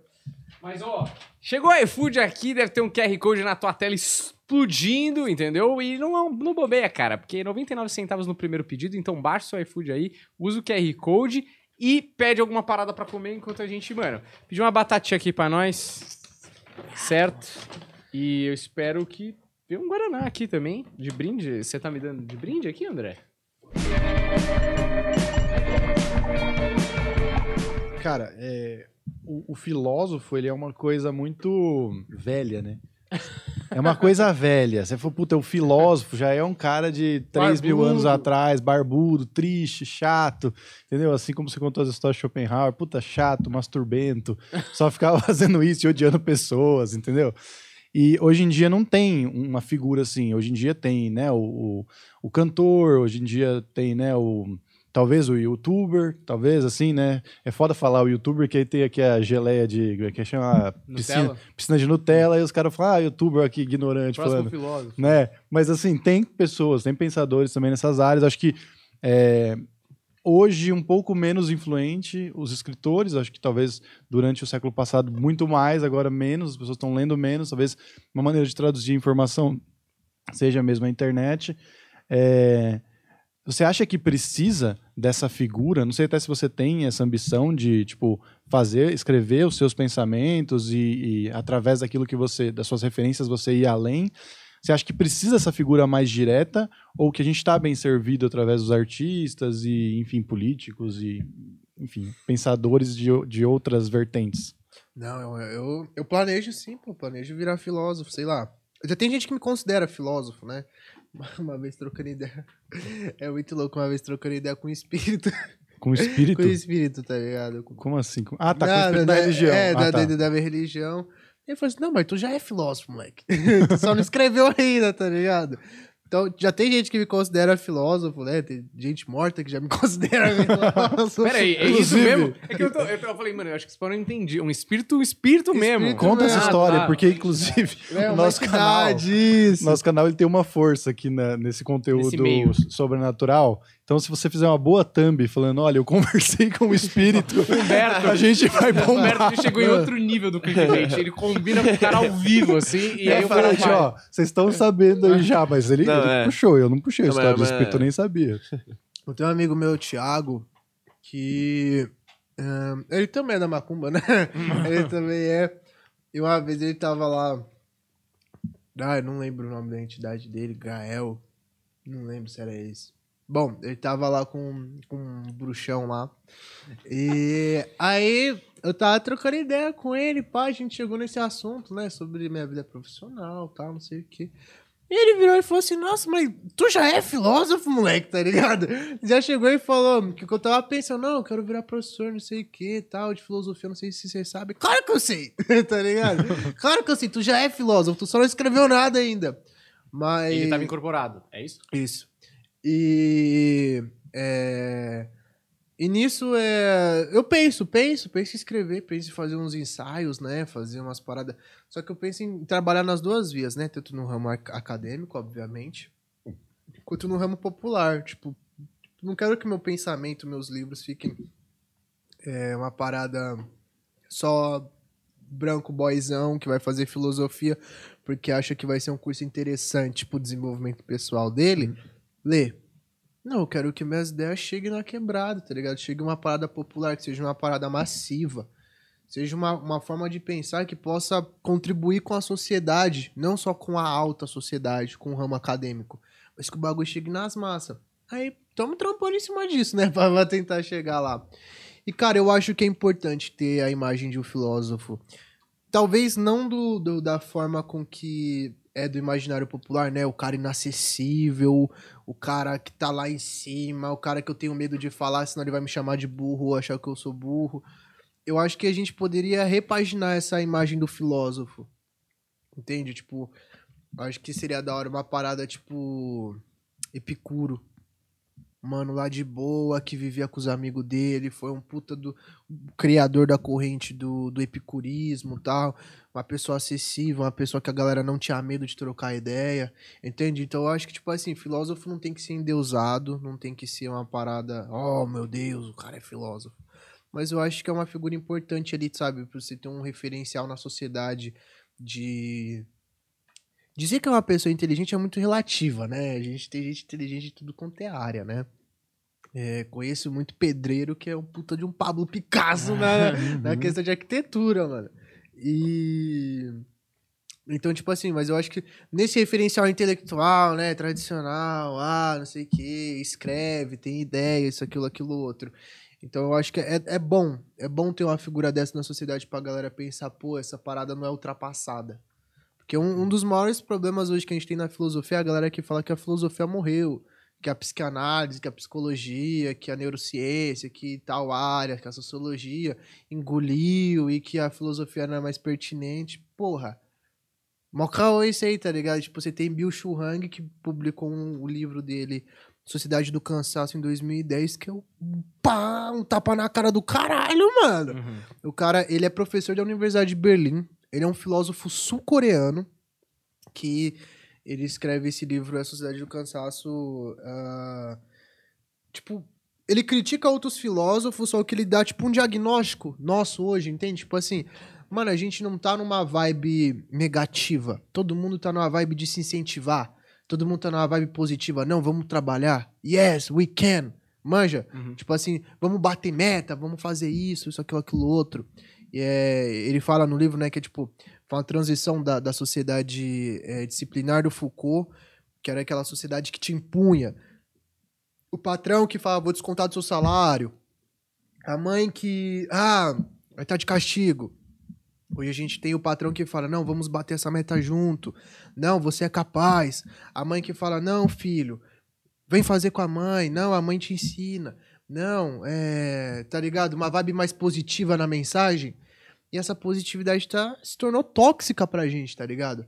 Porque é tanta expectativa, é tanta energia positiva, é tanta good vibes depositado que a gente acaba tendo que desempenhar uma coisa que não é normal. Tipo, ninguém tá no seu ápice todo dia. Ninguém vive no ápice. Ninguém vive no seu melhor. Todo mundo tem altos e baixos, a gente é ser humano, a gente não é máquina. E máquina não roda 100%, tá ligado? Máquina, quando chega no, no 100% do desempenho, a galera falou pra ter alguma coisa errada. Tem alguma coisa errada aqui, vamos ver. Então, é, e a nossa sociedade tá cobrando isso da gente. Que a gente tem o nosso desempenho 100% todo dia, em todo semestre, em tudo, em tudo, em tudo, em tudo. E quando a gente não consegue atingir isso, que é perfeitamente normal, a gente se frustra. A gente se martiriza, a gente perde noite de sono, desenvolve ansiedade, depressão, insônia. E, ele, e o livro dele é muito baseado nessa investigativa, né? Das doenças neurais, né? Depressão, ansiedade, TDAH, é, uh, o, insônia, enfim. E ele trata muito dessa investigativa tipo, de como que o social tá afetando a gente nisso. Tipo, por que, que a gente tem tantos índices hoje de jovens com, TT, com TDAH, depressão, ansiedade, essas coisas? E é tudo um reflexo de como a sociedade está se comportando. Mano, é um livro chave. Muito bom, muito bom mesmo. É um livro que, tipo, você lê, você olha é um tapa na cara por página, mano. E o cara tá vivo, ele fala, ele, ele Uhum. tá, ele dá aula até hoje, manja. É, ele fala de Facebook, de Instagram, tá ligado? Essa necessidade de se expor a todo momento.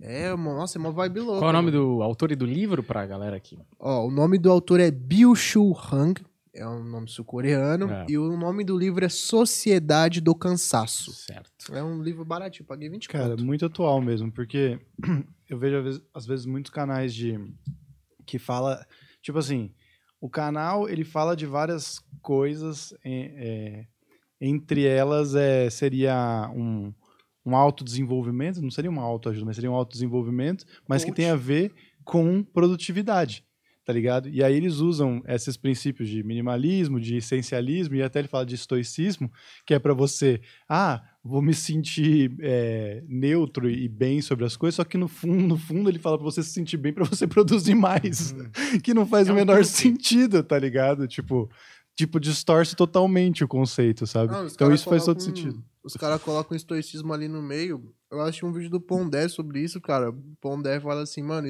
os caras estoicos falavam, quando lembro que falei, invejo os mudos. Tá ligado? E os caras, mó good vibes. O estoicismo não é sobre isso, tá ligado? Tipo, não, me conformar e produzir, não, isso, aquilo, aquilo outro, não deixar os empecilhos diários me atrapalhar. Não, mano. É sobre você perceber também que você tá exagerando no trampo, tá ligado? Uhum. Isso tá te consumindo. Essa vibe que eu, eu- nossa, eu vejo a galera coach se apropriou do estoicismo e não entendeu nada do bagulho, tá ligado?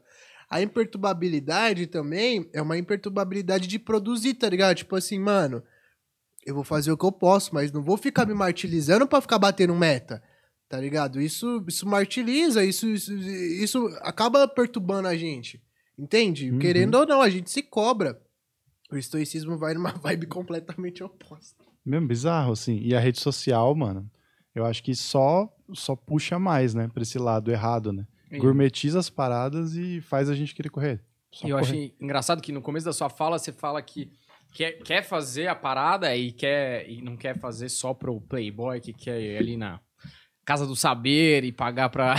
Cara, Não caras não. Os caras Tô brincando, tô cara, zoeira. É, mas eu entendo, e levar pra uma galera que teoricamente não teria acesso a essa, essa, esse conhecimento mesmo tal. E a filosofia meio que nasce ali na praça, né? Tem uma coisa do nascer ali de, de- de- do diálogo, né? E eu acho engraçado porque esses dias eu li uma parada que ele fala que o, o Sócrates, ele não, não queria escrever muito, né? Ele, Ele, deixou nada escrito, né? ele não deixou nada escrito.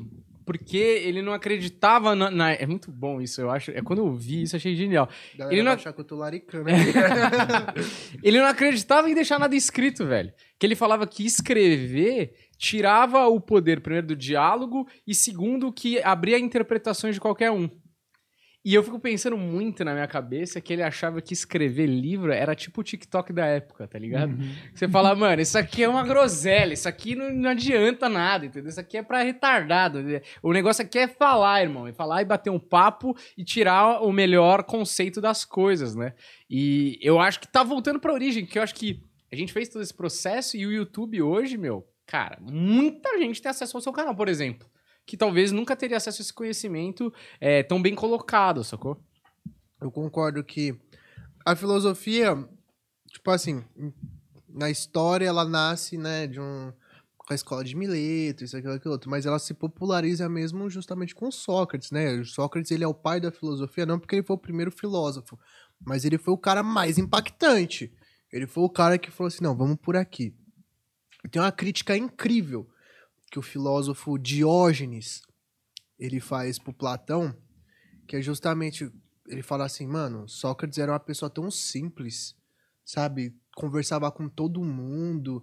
Sócrates, sabe, debatia, ensinava, falava. E você montou uma escola que você só aceita a elite ateniense pra ensinar sobre esse cara? Você montou uma parada completamente elitista pra falar de um cara que pregava simplicidade no debate? Você é hipócrita, você não é digno de, de carregar isso. Por que ele falava isso? Porque o Diógenes, ele é, da- ele é o protagonista, vamos dizer assim, da escola dos cínicos. O fundador foi o mestre dele. Não me lembro o nome do cara agora, é foda, eu odeio isso, eu esqueço o nome dos caras. Eu sei que o. O professor do, do Diógenes, né, o mestre, ele foi aluno do Sócrates. Ou seja, ele é colega de classe do Platão. E, tipo assim, os dois foram caminhos muito opostos. Muito. O, o mestre do Diógenes, ele continuou na, na vibe do Sócrates de ser simples, de ser desapegado, de não deixar nada escrito. Enquanto o Platão foi justamente na via acadêmica.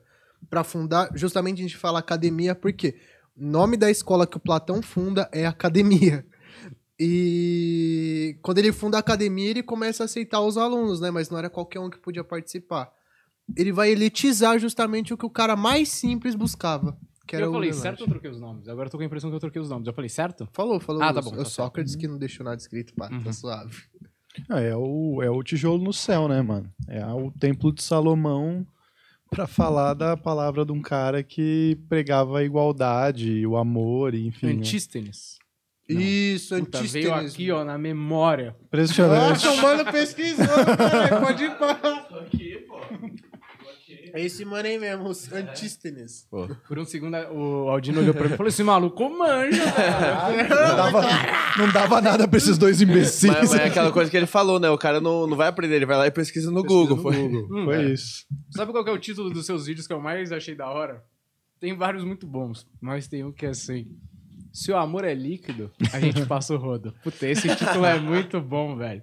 Que fala de Bauman, né? Isso. Hum, eu gosto muito de Bauman e tal, apesar de, que nem você falou, cada página um tapa na cara. E eu fiquei nessa, tipo, depois que eu li é, O Amor Líquido e tal, é, eu fiquei meio, sei lá. Sabe quando você fala, eu não tenho solução, assim, tipo, beleza, você falou tudo isso aqui, e eu saí meio, cara, e aí? Co- Como que a gente sai dessas paradas? Assim, porque eu acho que relacionamento, por exemplo, é uma coisa se você for falar com adolescente, tá ligado? Se você for falar é, com essa galera que tá começando a ter suas primeiras relações amorosas, sexuais, etc., eu acho que é uma temática que atrai pra caralho, porque os caras falam coisas ali na filosofia sobre relacionamento que eu acho maravilhoso, porque você fala, cara, eu tô sentindo alguma coisa ali e você não consegue chegar no núcleo daquilo, sacou? Tipo, você não consegue explicar, você fica tangenciando o que você tá sentindo, e aí o filósofo vai lá e, mano, numa frase ele fala, caralho, é isso, tá ligado? É exatamente isso. Então eu queria saber um pouco mais do que você acha sobre Bauman e o amor líquido na sociedade. Você que tá solteiro aí, passando rodo, não é? Vamos pra polêmica, vamos pra polêmica. Cara, o Bauman ah, foi outro filósofo contemporâneo, né? Ele morreu em 2017 agora. Inclusive, ele tem uma entrevista gravada só pro Brasil, que tá Ah, é? completamente legendada, só pra buscar no YouTube. Muito boa. E essa fita do amor líquido, cara, é. Bom, é justamente o que a filosofia é. Ela tá pra perguntar, não pra responder, tá ligado? É. Tipo, os caras jogam BO. Se vai ter resposta àquele problema, se foda. Eles só identificaram o problema. É, só perturba, né? É, tá ligado? Só alfinetada. Mano, a questão do amor líquido é, tipo assim, a gente tá num nível de relação muito micro-ondas, né? Uhum. Pegou, comprou, três minutos ali, comeu já era. Comeu já era. Se Não- for três minutos, às vezes é sorte. é. E coloca o tempero, não coloca, entendeu? E. Bom, a, a gente tá numa, numa, numa uma parada tão louca, né? Tão rápida, que os relacionamentos eles têm data de validade hoje em dia. A galera tem dificuldade de se imaginar casando. A galera tem dificuldade de se imaginar, tipo, até imaginar viver com você e tal, isso, aquilo, aquilo outro, mas não tem que lance sólido, porque a gente tem opção. A opção pro ser humano abre fronteiras e desperta aquele negócio. Eu não tô me apegado 100% nisso. Nossos avós, né? Nossos bisavós, pá. Quando casava, mano, era realmente pra vida inteira. Era até que a morte o separe. Hoje em dia, tá ligado? Se você não der um like e comentar na foto da sua mina, ela já vai brigar com você, tio. já vai arrumar caô, tá ligado?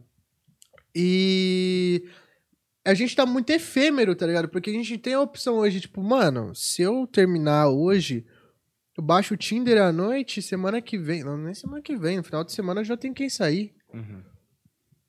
Eu tenho a opção de, de, de buscar uma pessoa igual ou melhor que o meu ex-companheiro. E essa questão de, de, de ter acesso a isso deixa muito efêmero, né? Muito banal, muito, tá ligado? Sem profundidade de relacionamento. Porque ali você não tá vendo a pessoa na singularidade dela, vou falar que nem filósofo, Uhum. né? Você não tá enxergando a singularidade da pessoa, você tá enxergando só o que ela vai te proporcionar. Tá ligado? Ou tem alguém pra rachar o aluguel, tem alguém pra fazer um- uma companhia e tal. Mas se ali você não tá vendo a pessoa como ela é, porque ela é substituível. Tá ligado? Os relacionamentos se tornaram completamente substituíveis hoje. E cai justamente no exemplo do iFood, né, cara? Qual que é a diferença entre o iFood e o Tinder? Os dois você tem opções, parece que são cardápios, tá ligado? Tipo, você tem o cardápio do iFood e o cardápio do Tinder, quem você quer ou não. Entende? Foi lá, selecionou o que você quer comer. Você vai lá, coloca no carrinho, beleza. Pagou, tem a opção de continuar vendo. Uhum. Quando você dá match no Tinder, tem a mesma opção, continuar vendo. É uma prateleira, cara. Uhum. É muito louco. Já pensou se você dá match com uma pessoa que você gosta e tem a opção de continuar vendo outras pessoas? Uhum. De, de quão líquido, né? De quão efêmero, de quão superficial é esse negócio. Tipo, é, eu tô buscando o quê? Eu tô buscando uma pessoa ou eu tô buscando a extensão do meu ego? Uhum. Tô buscando alguém ou eu tô buscando uma coisa que eu quero consumir? Ah. Uma experiência que alguém pode me proporcionar.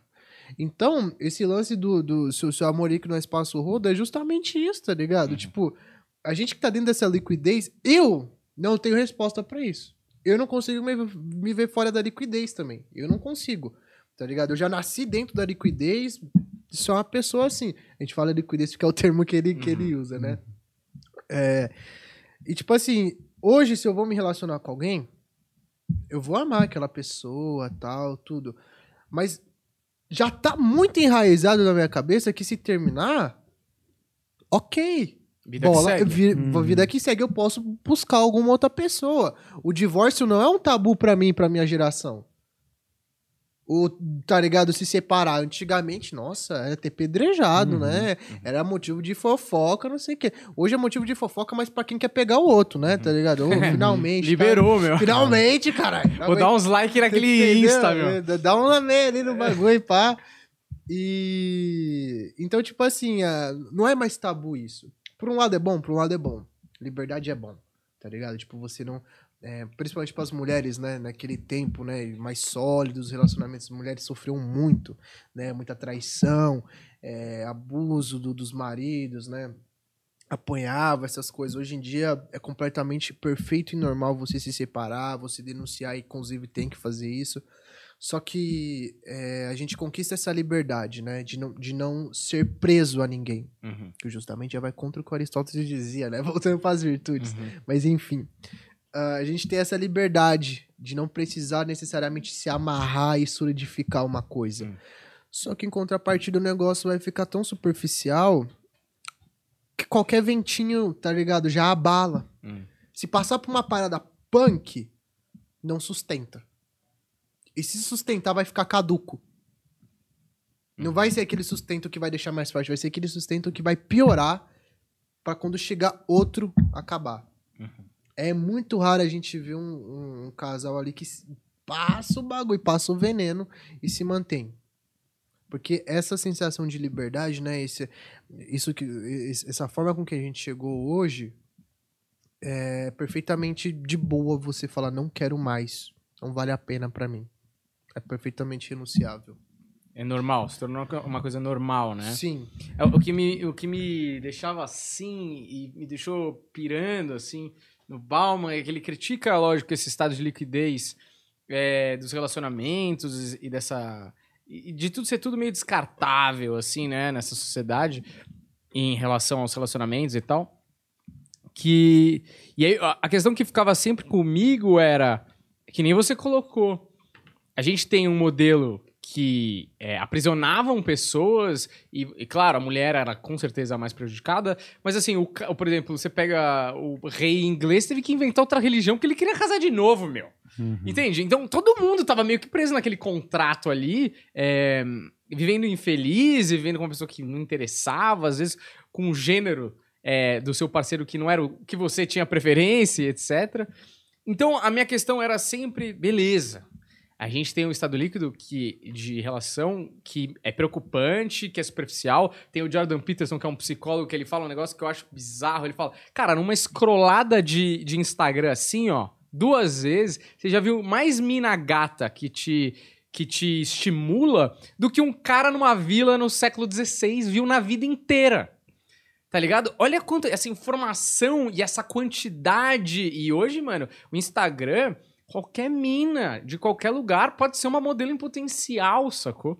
Então é, é, é uma. É, é, a mina ou o cara também, né? Assim, qualquer gênero no sentido. E é uma possibilidade. Porque eu abro aqui tem uma mina em Macapá e eu quero dar em cima dela. É possível, cara. Eu nunca vi essa mina, mas ela tá acessível. Se eu quero dar em cima de uma mina em Amsterdã, agora eu consigo. Eu boto meu pin lá no, em Amsterdã no Tinder e vai. Só que o, o que ficava meio, pra mim, me, me perturbava nessa parada do Bauman é, beleza, ser totalmente líquido talvez não seja positivo e tenha seus problemas totais. E é o outro extremo é foda também, mas aí é aquela coisa que você falou do caminho do meio. E onde é que tá esse caminho? Como é que a gente acha esse caminho do meio? E é isso que eu não conseguia chegar numa coisa para mim que é talvez um caso de repensar um modelo matrimonial e de relacionamento mas que a gente ainda, que nem você falou, eu nasci na liquidez. A gente, dentro dessas, desses formatos de relação, a gente replica muito do que a gente viveu, sacou? Então, é o casamento dos meus pais com algumas modificações da minha geração.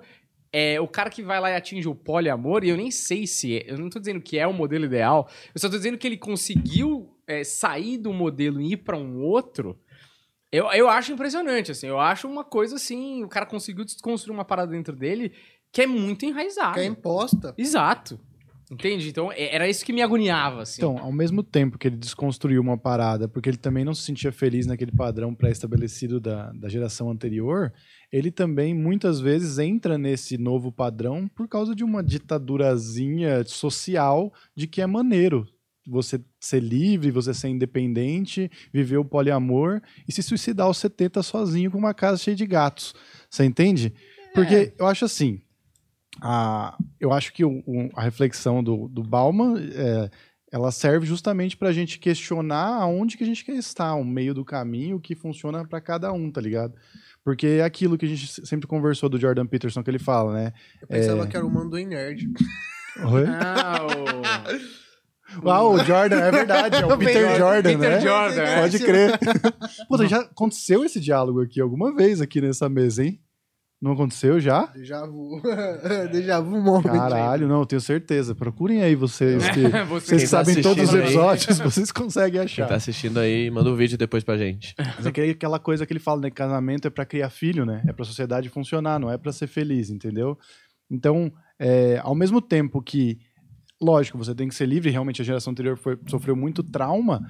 é, se você larga uma relação muito fácil, essa omissão é uma omissão com você mesmo, eu sinto, sabe? Tipo, é, uma vez a gente conversou sobre isso.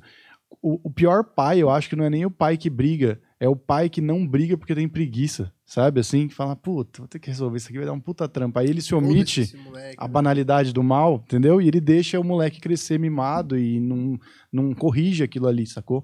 E eu acho que isso se aplica pro relacionamento também, sabe? É, Se você. Se, se tudo te abala e você. Ah, não, eu sou muito importante, eu não aceito isso, porque eu sou mais importante, sabe? Esse extremo também quer dizer que você não se ama também, tá ligado? Você não tá evoluindo, você não tá se modificando, se você tá cristalizado nisso. Então, sei lá, eu acho que tem que ter um meio termo. Tipo, a função é pensar e achar um meio termo, sacou? Então, o que me incomoda é que não tem meio termo, porque cada indivíduo é. Você pensa de um jeito muito social, assim, e coloca uma regra como sociedade. Eu não concordo muito com isso, entende? Uhum. Porque eu acho que, assim, o meu meio termo não é o meio termo dele e não é o seu meio termo. Ah, E esse sonho bizarro que eu acho que foi incutido na nossa mente à base de porrada, porque era importante para um sistema capitalista, do eu ter uma mulher e dois filhos e uma casa na praia e um carro, não sei o quê. American Dream. Exatamente. Tipo, é, é essa, essa, esse modelo. Não, é impossível ter 200 milhões de pessoas no Brasil e todo mundo ter o mesmo sonho. sim, não, total, é Como impossível. é impossível na minha cabeça ter o mesmo modelo para todo mundo de relação.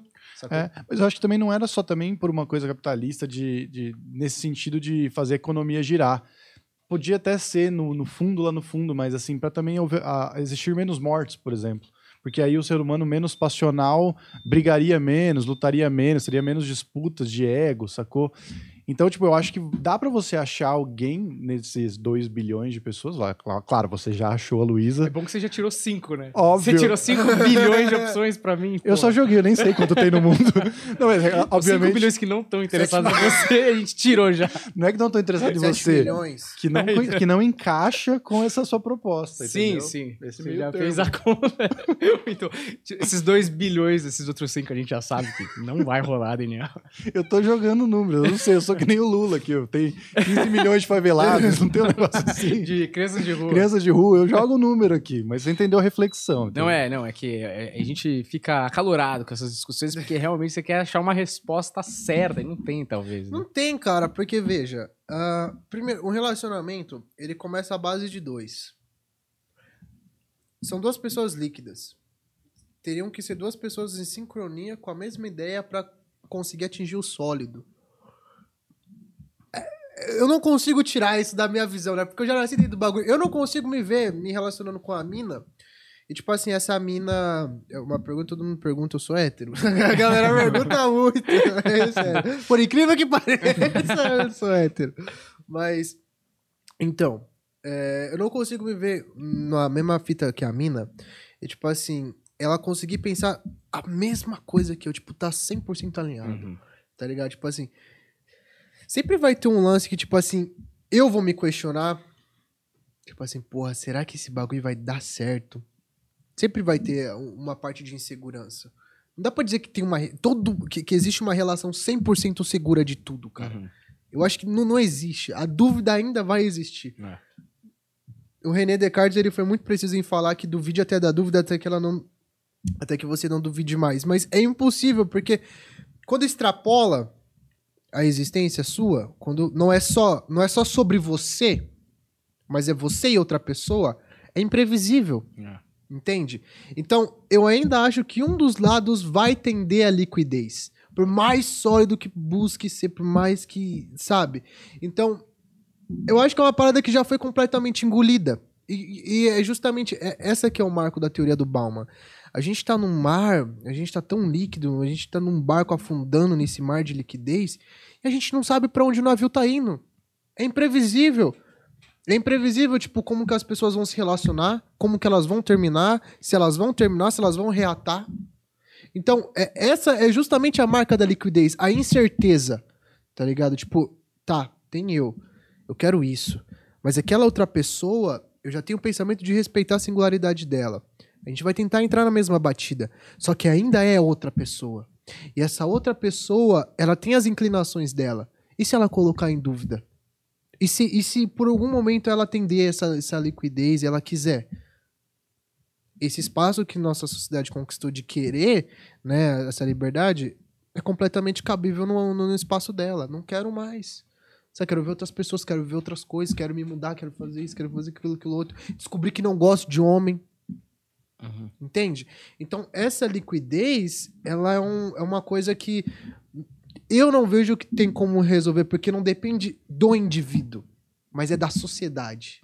É de mais de uma pessoa. E quando depende não única e exclusivamente de você, fudeu. Uhum. Fudeu, fudeu, fudeu, porque saiu do seu controle. E é muito lento, né?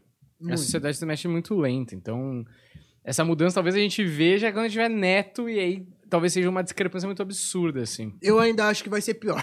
Cê- Mais lento ou você acha que. Não, vai ser mais líquida ainda. Ah, sim. Eu também acho. A galera tendência tá é essa. casando com personagem de anime no Japão, né? mano? Tá ligado? Tá ca- casando com pixel. É isso, né? A gente te- te- sempre tem essas discussões do tipo. É, mas a gente, quando ficar velho, nunca vai ser esse conservador que eram os nossos avós, os nossos pais. Tá bom, beleza. Deixa o seu neto aparecer em casa com um robô. Vamos ver É. quão conservador você não é.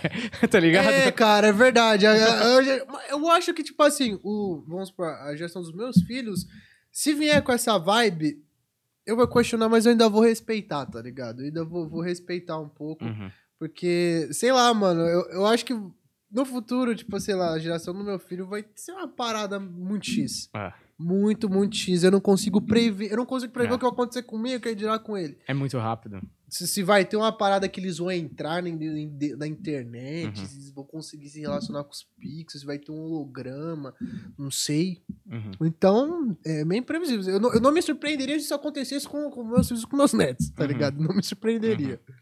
É muito bom isso, que é, como é rápido, né? Eu tava pensando aqui enquanto você tava falando, que eu já era formado no colégio e ainda não existia o WhatsApp. Tá ligado? Então, tipo. Não pegou gente- os grupos de cola. Na faculdade, na faculdade. É Depois do segundo ano da faculdade. Então, é... E agora é, tipo, cada vez mais rápido. É, tipo assim, um negócio surreal. Eu, pra sair com a mina a primeira vez, eu tive que ligar pra ela, cara. Nunca mais liguei pra ninguém pra sair. Tipo, ô, e aí, o que você tá fazendo? Tipo, hoje a pessoa acha isso uma ofensa, né? Então, é, a velocidade, é, ela vai... É, PG, né? Vai aumentando cada vez mais. Mas a velocidade aqui quase parou, porque foi uma alegria extrema conversar com o Aldino Vilão. Gostou dessa, tá André? tá, hein? Mas tá televisivo o negócio. Eu tô tá televisivo, ficando hein? Eu Olha, cara. aprendi com o, com o Clóvis. O Clóvis sempre faz essas paradas assim. A minha alegria acaba quando o nosso encontro terminar. Isso pra mim é a morte. Eu acho isso muito da hora, cara. Clóvis? Clóvis. Clóvis de Barros? É, dele que você tá falando? Clóvis. Ele que negou o nosso convite? Não, ele não negou. Ele, Estou chateado ele, com ele. ele falou que viria é, o dia que a agenda dele estiver de boa, É. que é por 2038. acho. Eu vou colar lá naquele paulistano lá, vou lá na sala de fisioterapia lá, trocar uma ideia com ele. Dizem que ele anda por lá. Que. Quero que ele venha aqui. Que bom que é assim que a gente consegue convidar, né? na base da ameaça e parece que do sequestro. Eu acho que ele respeita aqui o confronto. É, é, eu não conheço ele. O Aldino talvez conheça melhor que a O gente. que, que você acha? Mano, eu, tro- eu troquei ideia com ele esses tempos, mano. A visão dele tá bem debilitada, tá ligado? O bichão tá. Ah, E eu fico pensando assim, cara, o maluco que é escritor, que é filósofo, professor, o cara vai perder o que ele mais ama, que é a visão. Pensa o cara nunca mais vai poder ler, sendo que é a paixão dele ler e explicar. uhum. Então, eu, eu tô. Eu tô acompanhando mais ou menos de perto, assim, né? Que eu- a gente conversa um pouco no WhatsApp, pá. E. Tá meio triste, mano, porque o mano tá, ele tá meio abalado até psicologicamente, manja. Uhum. E eu fiquei, fiquei brisando nisso. Eu disse, caralho, mano, o maluco gostava de ler pra caralho. O maluco escrevia, o maluco dava aula, palestra, perder justamente a visão. Ah, foda. Ah, valeu, Humberto. Existe Obrigado essa aí. questão aí que eu não tava ligado. Mas o fato é que ele é uma pessoa brilhante que com certeza, apesar disso, vai conseguir desenvolver, assim como Beethoven, sem Uhum. audição, fez grandes sonatas, tenho certeza que ele vai ter grandes ideias também. Boa, você viu que ele ali mostrou as duas faces do ser humano, filosoficamente, terminando esse episódio. Queria agradecer ao Aldino Vilão por ter colado aqui. Foi demais, mano. Obrigado mesmo. Foi... Eu tava ansioso por essa conversa. Não sabia o que iria rolar, mas uma coisa eu sabia que ia ser bom. E foi bom e se concretizou essa expectativa. Então, demais. E quando você quiser, a casa é sua. É ligar qualquer trampo, qualquer coisa que você precisar, um contato de repente. Quer falar com o Igor Guimarães, ver qual que é a filosofia de vida do Iguinho? Nossa, Eu amo passo contato. cara? Ô, e aí, Cara. Gui, dá um salve, o cara é da hora. Eu acho, nossa. Pô, daria um puto episódio legal, hein? Podíamos armar esse encontro aí. Aldino Vilão e Igor Guimarães? É, e cara, inclusive eu vou jogar aqui. é, a gente não tem hoje condições de fazer isso, mas quem sabe no futuro. Mas de repente tem alguém que tem. Você tinha que ter uma estrutura para produzir seu conteúdo tipo a do Castanhari. Sacou? Nossa, pode Aquilo que a gente falou da- da- dos conteúdos de história que podia ser expandido, acho que tinha que ter. Você merecia isso. É. Espero que alguém aí esteja Ô, se assistindo. alguém aí Ah, se a quiser. gente investe nessa ajudar porra. também, né? Um dia a gente pode. Eu acho né? que a gente tá chegando lá, mas às vezes você consegue uma parada antes, que quanto antes melhor, é, de produzir o seu conteúdo numa, numa plataforma que você possa fazer os encontros ao vivo, como você fez com o Karnal, com o Pondé. É, ao vivo acho que é mais legal ainda pra quem tá assistindo, né? Porque pra quem tá fazendo é mais, é mais ou menos igual. Mas pra quem tá assistindo eu acho que é, a experiência é melhor ainda. E outras coisas que você quer fazer que eu tenho certeza que ainda vai rolar muita criação por sua parte, não é? Pô, com certeza, mano. Tô com uns par de projeto embicado aí, mano. E se tiver alguém que quiser dar um salve em nós aí, Uhum. eh, ceder um espaço, alguma parada assim Isso. nós gravar, que, mano, eu gravo é, eu gravo lá na quebrada, lá na favela, meus vizinhos escutando louvor, escutando mó paredão, minha mãe de fundo. Carro do ovo que carro passa. do ovo. tá Não, é, ligado? ontem, o vídeo que eu postei ontem, tava, eu fiz uma pausa só pra elogiar a saudade que eu tava de ouvir o carro do ovo no meio dos vídeos. Então, se alguém tiver estrutura quiser chamar, tá ligado? Com certeza. E, parça, satisfação. Foi uma ideia pra frente, eu gostei pra caralho. Da pra hora. caralho mesmo. Vamos gravar mais vezes aí Fechado. fazer mais episódios. E se o Igor Guimarães quiser, sou seu fã, mano. Me inspirava muito em você no começo do canal, pode ir pá. É, Iguinha é gente boa demais. Grande amigo. Certo, Humberto? Quer deixar um Certo. recado final eu- a Valone aqui? Já. Recado final no pique. Não, já, já interferi demais. Vamos encerrar aí antes que eu fale outra merda. Falou. Falou, muito obrigado. Você que assistiu o episódio, deixa o like, segue a gente. Valeu, até a próxima. Tchau.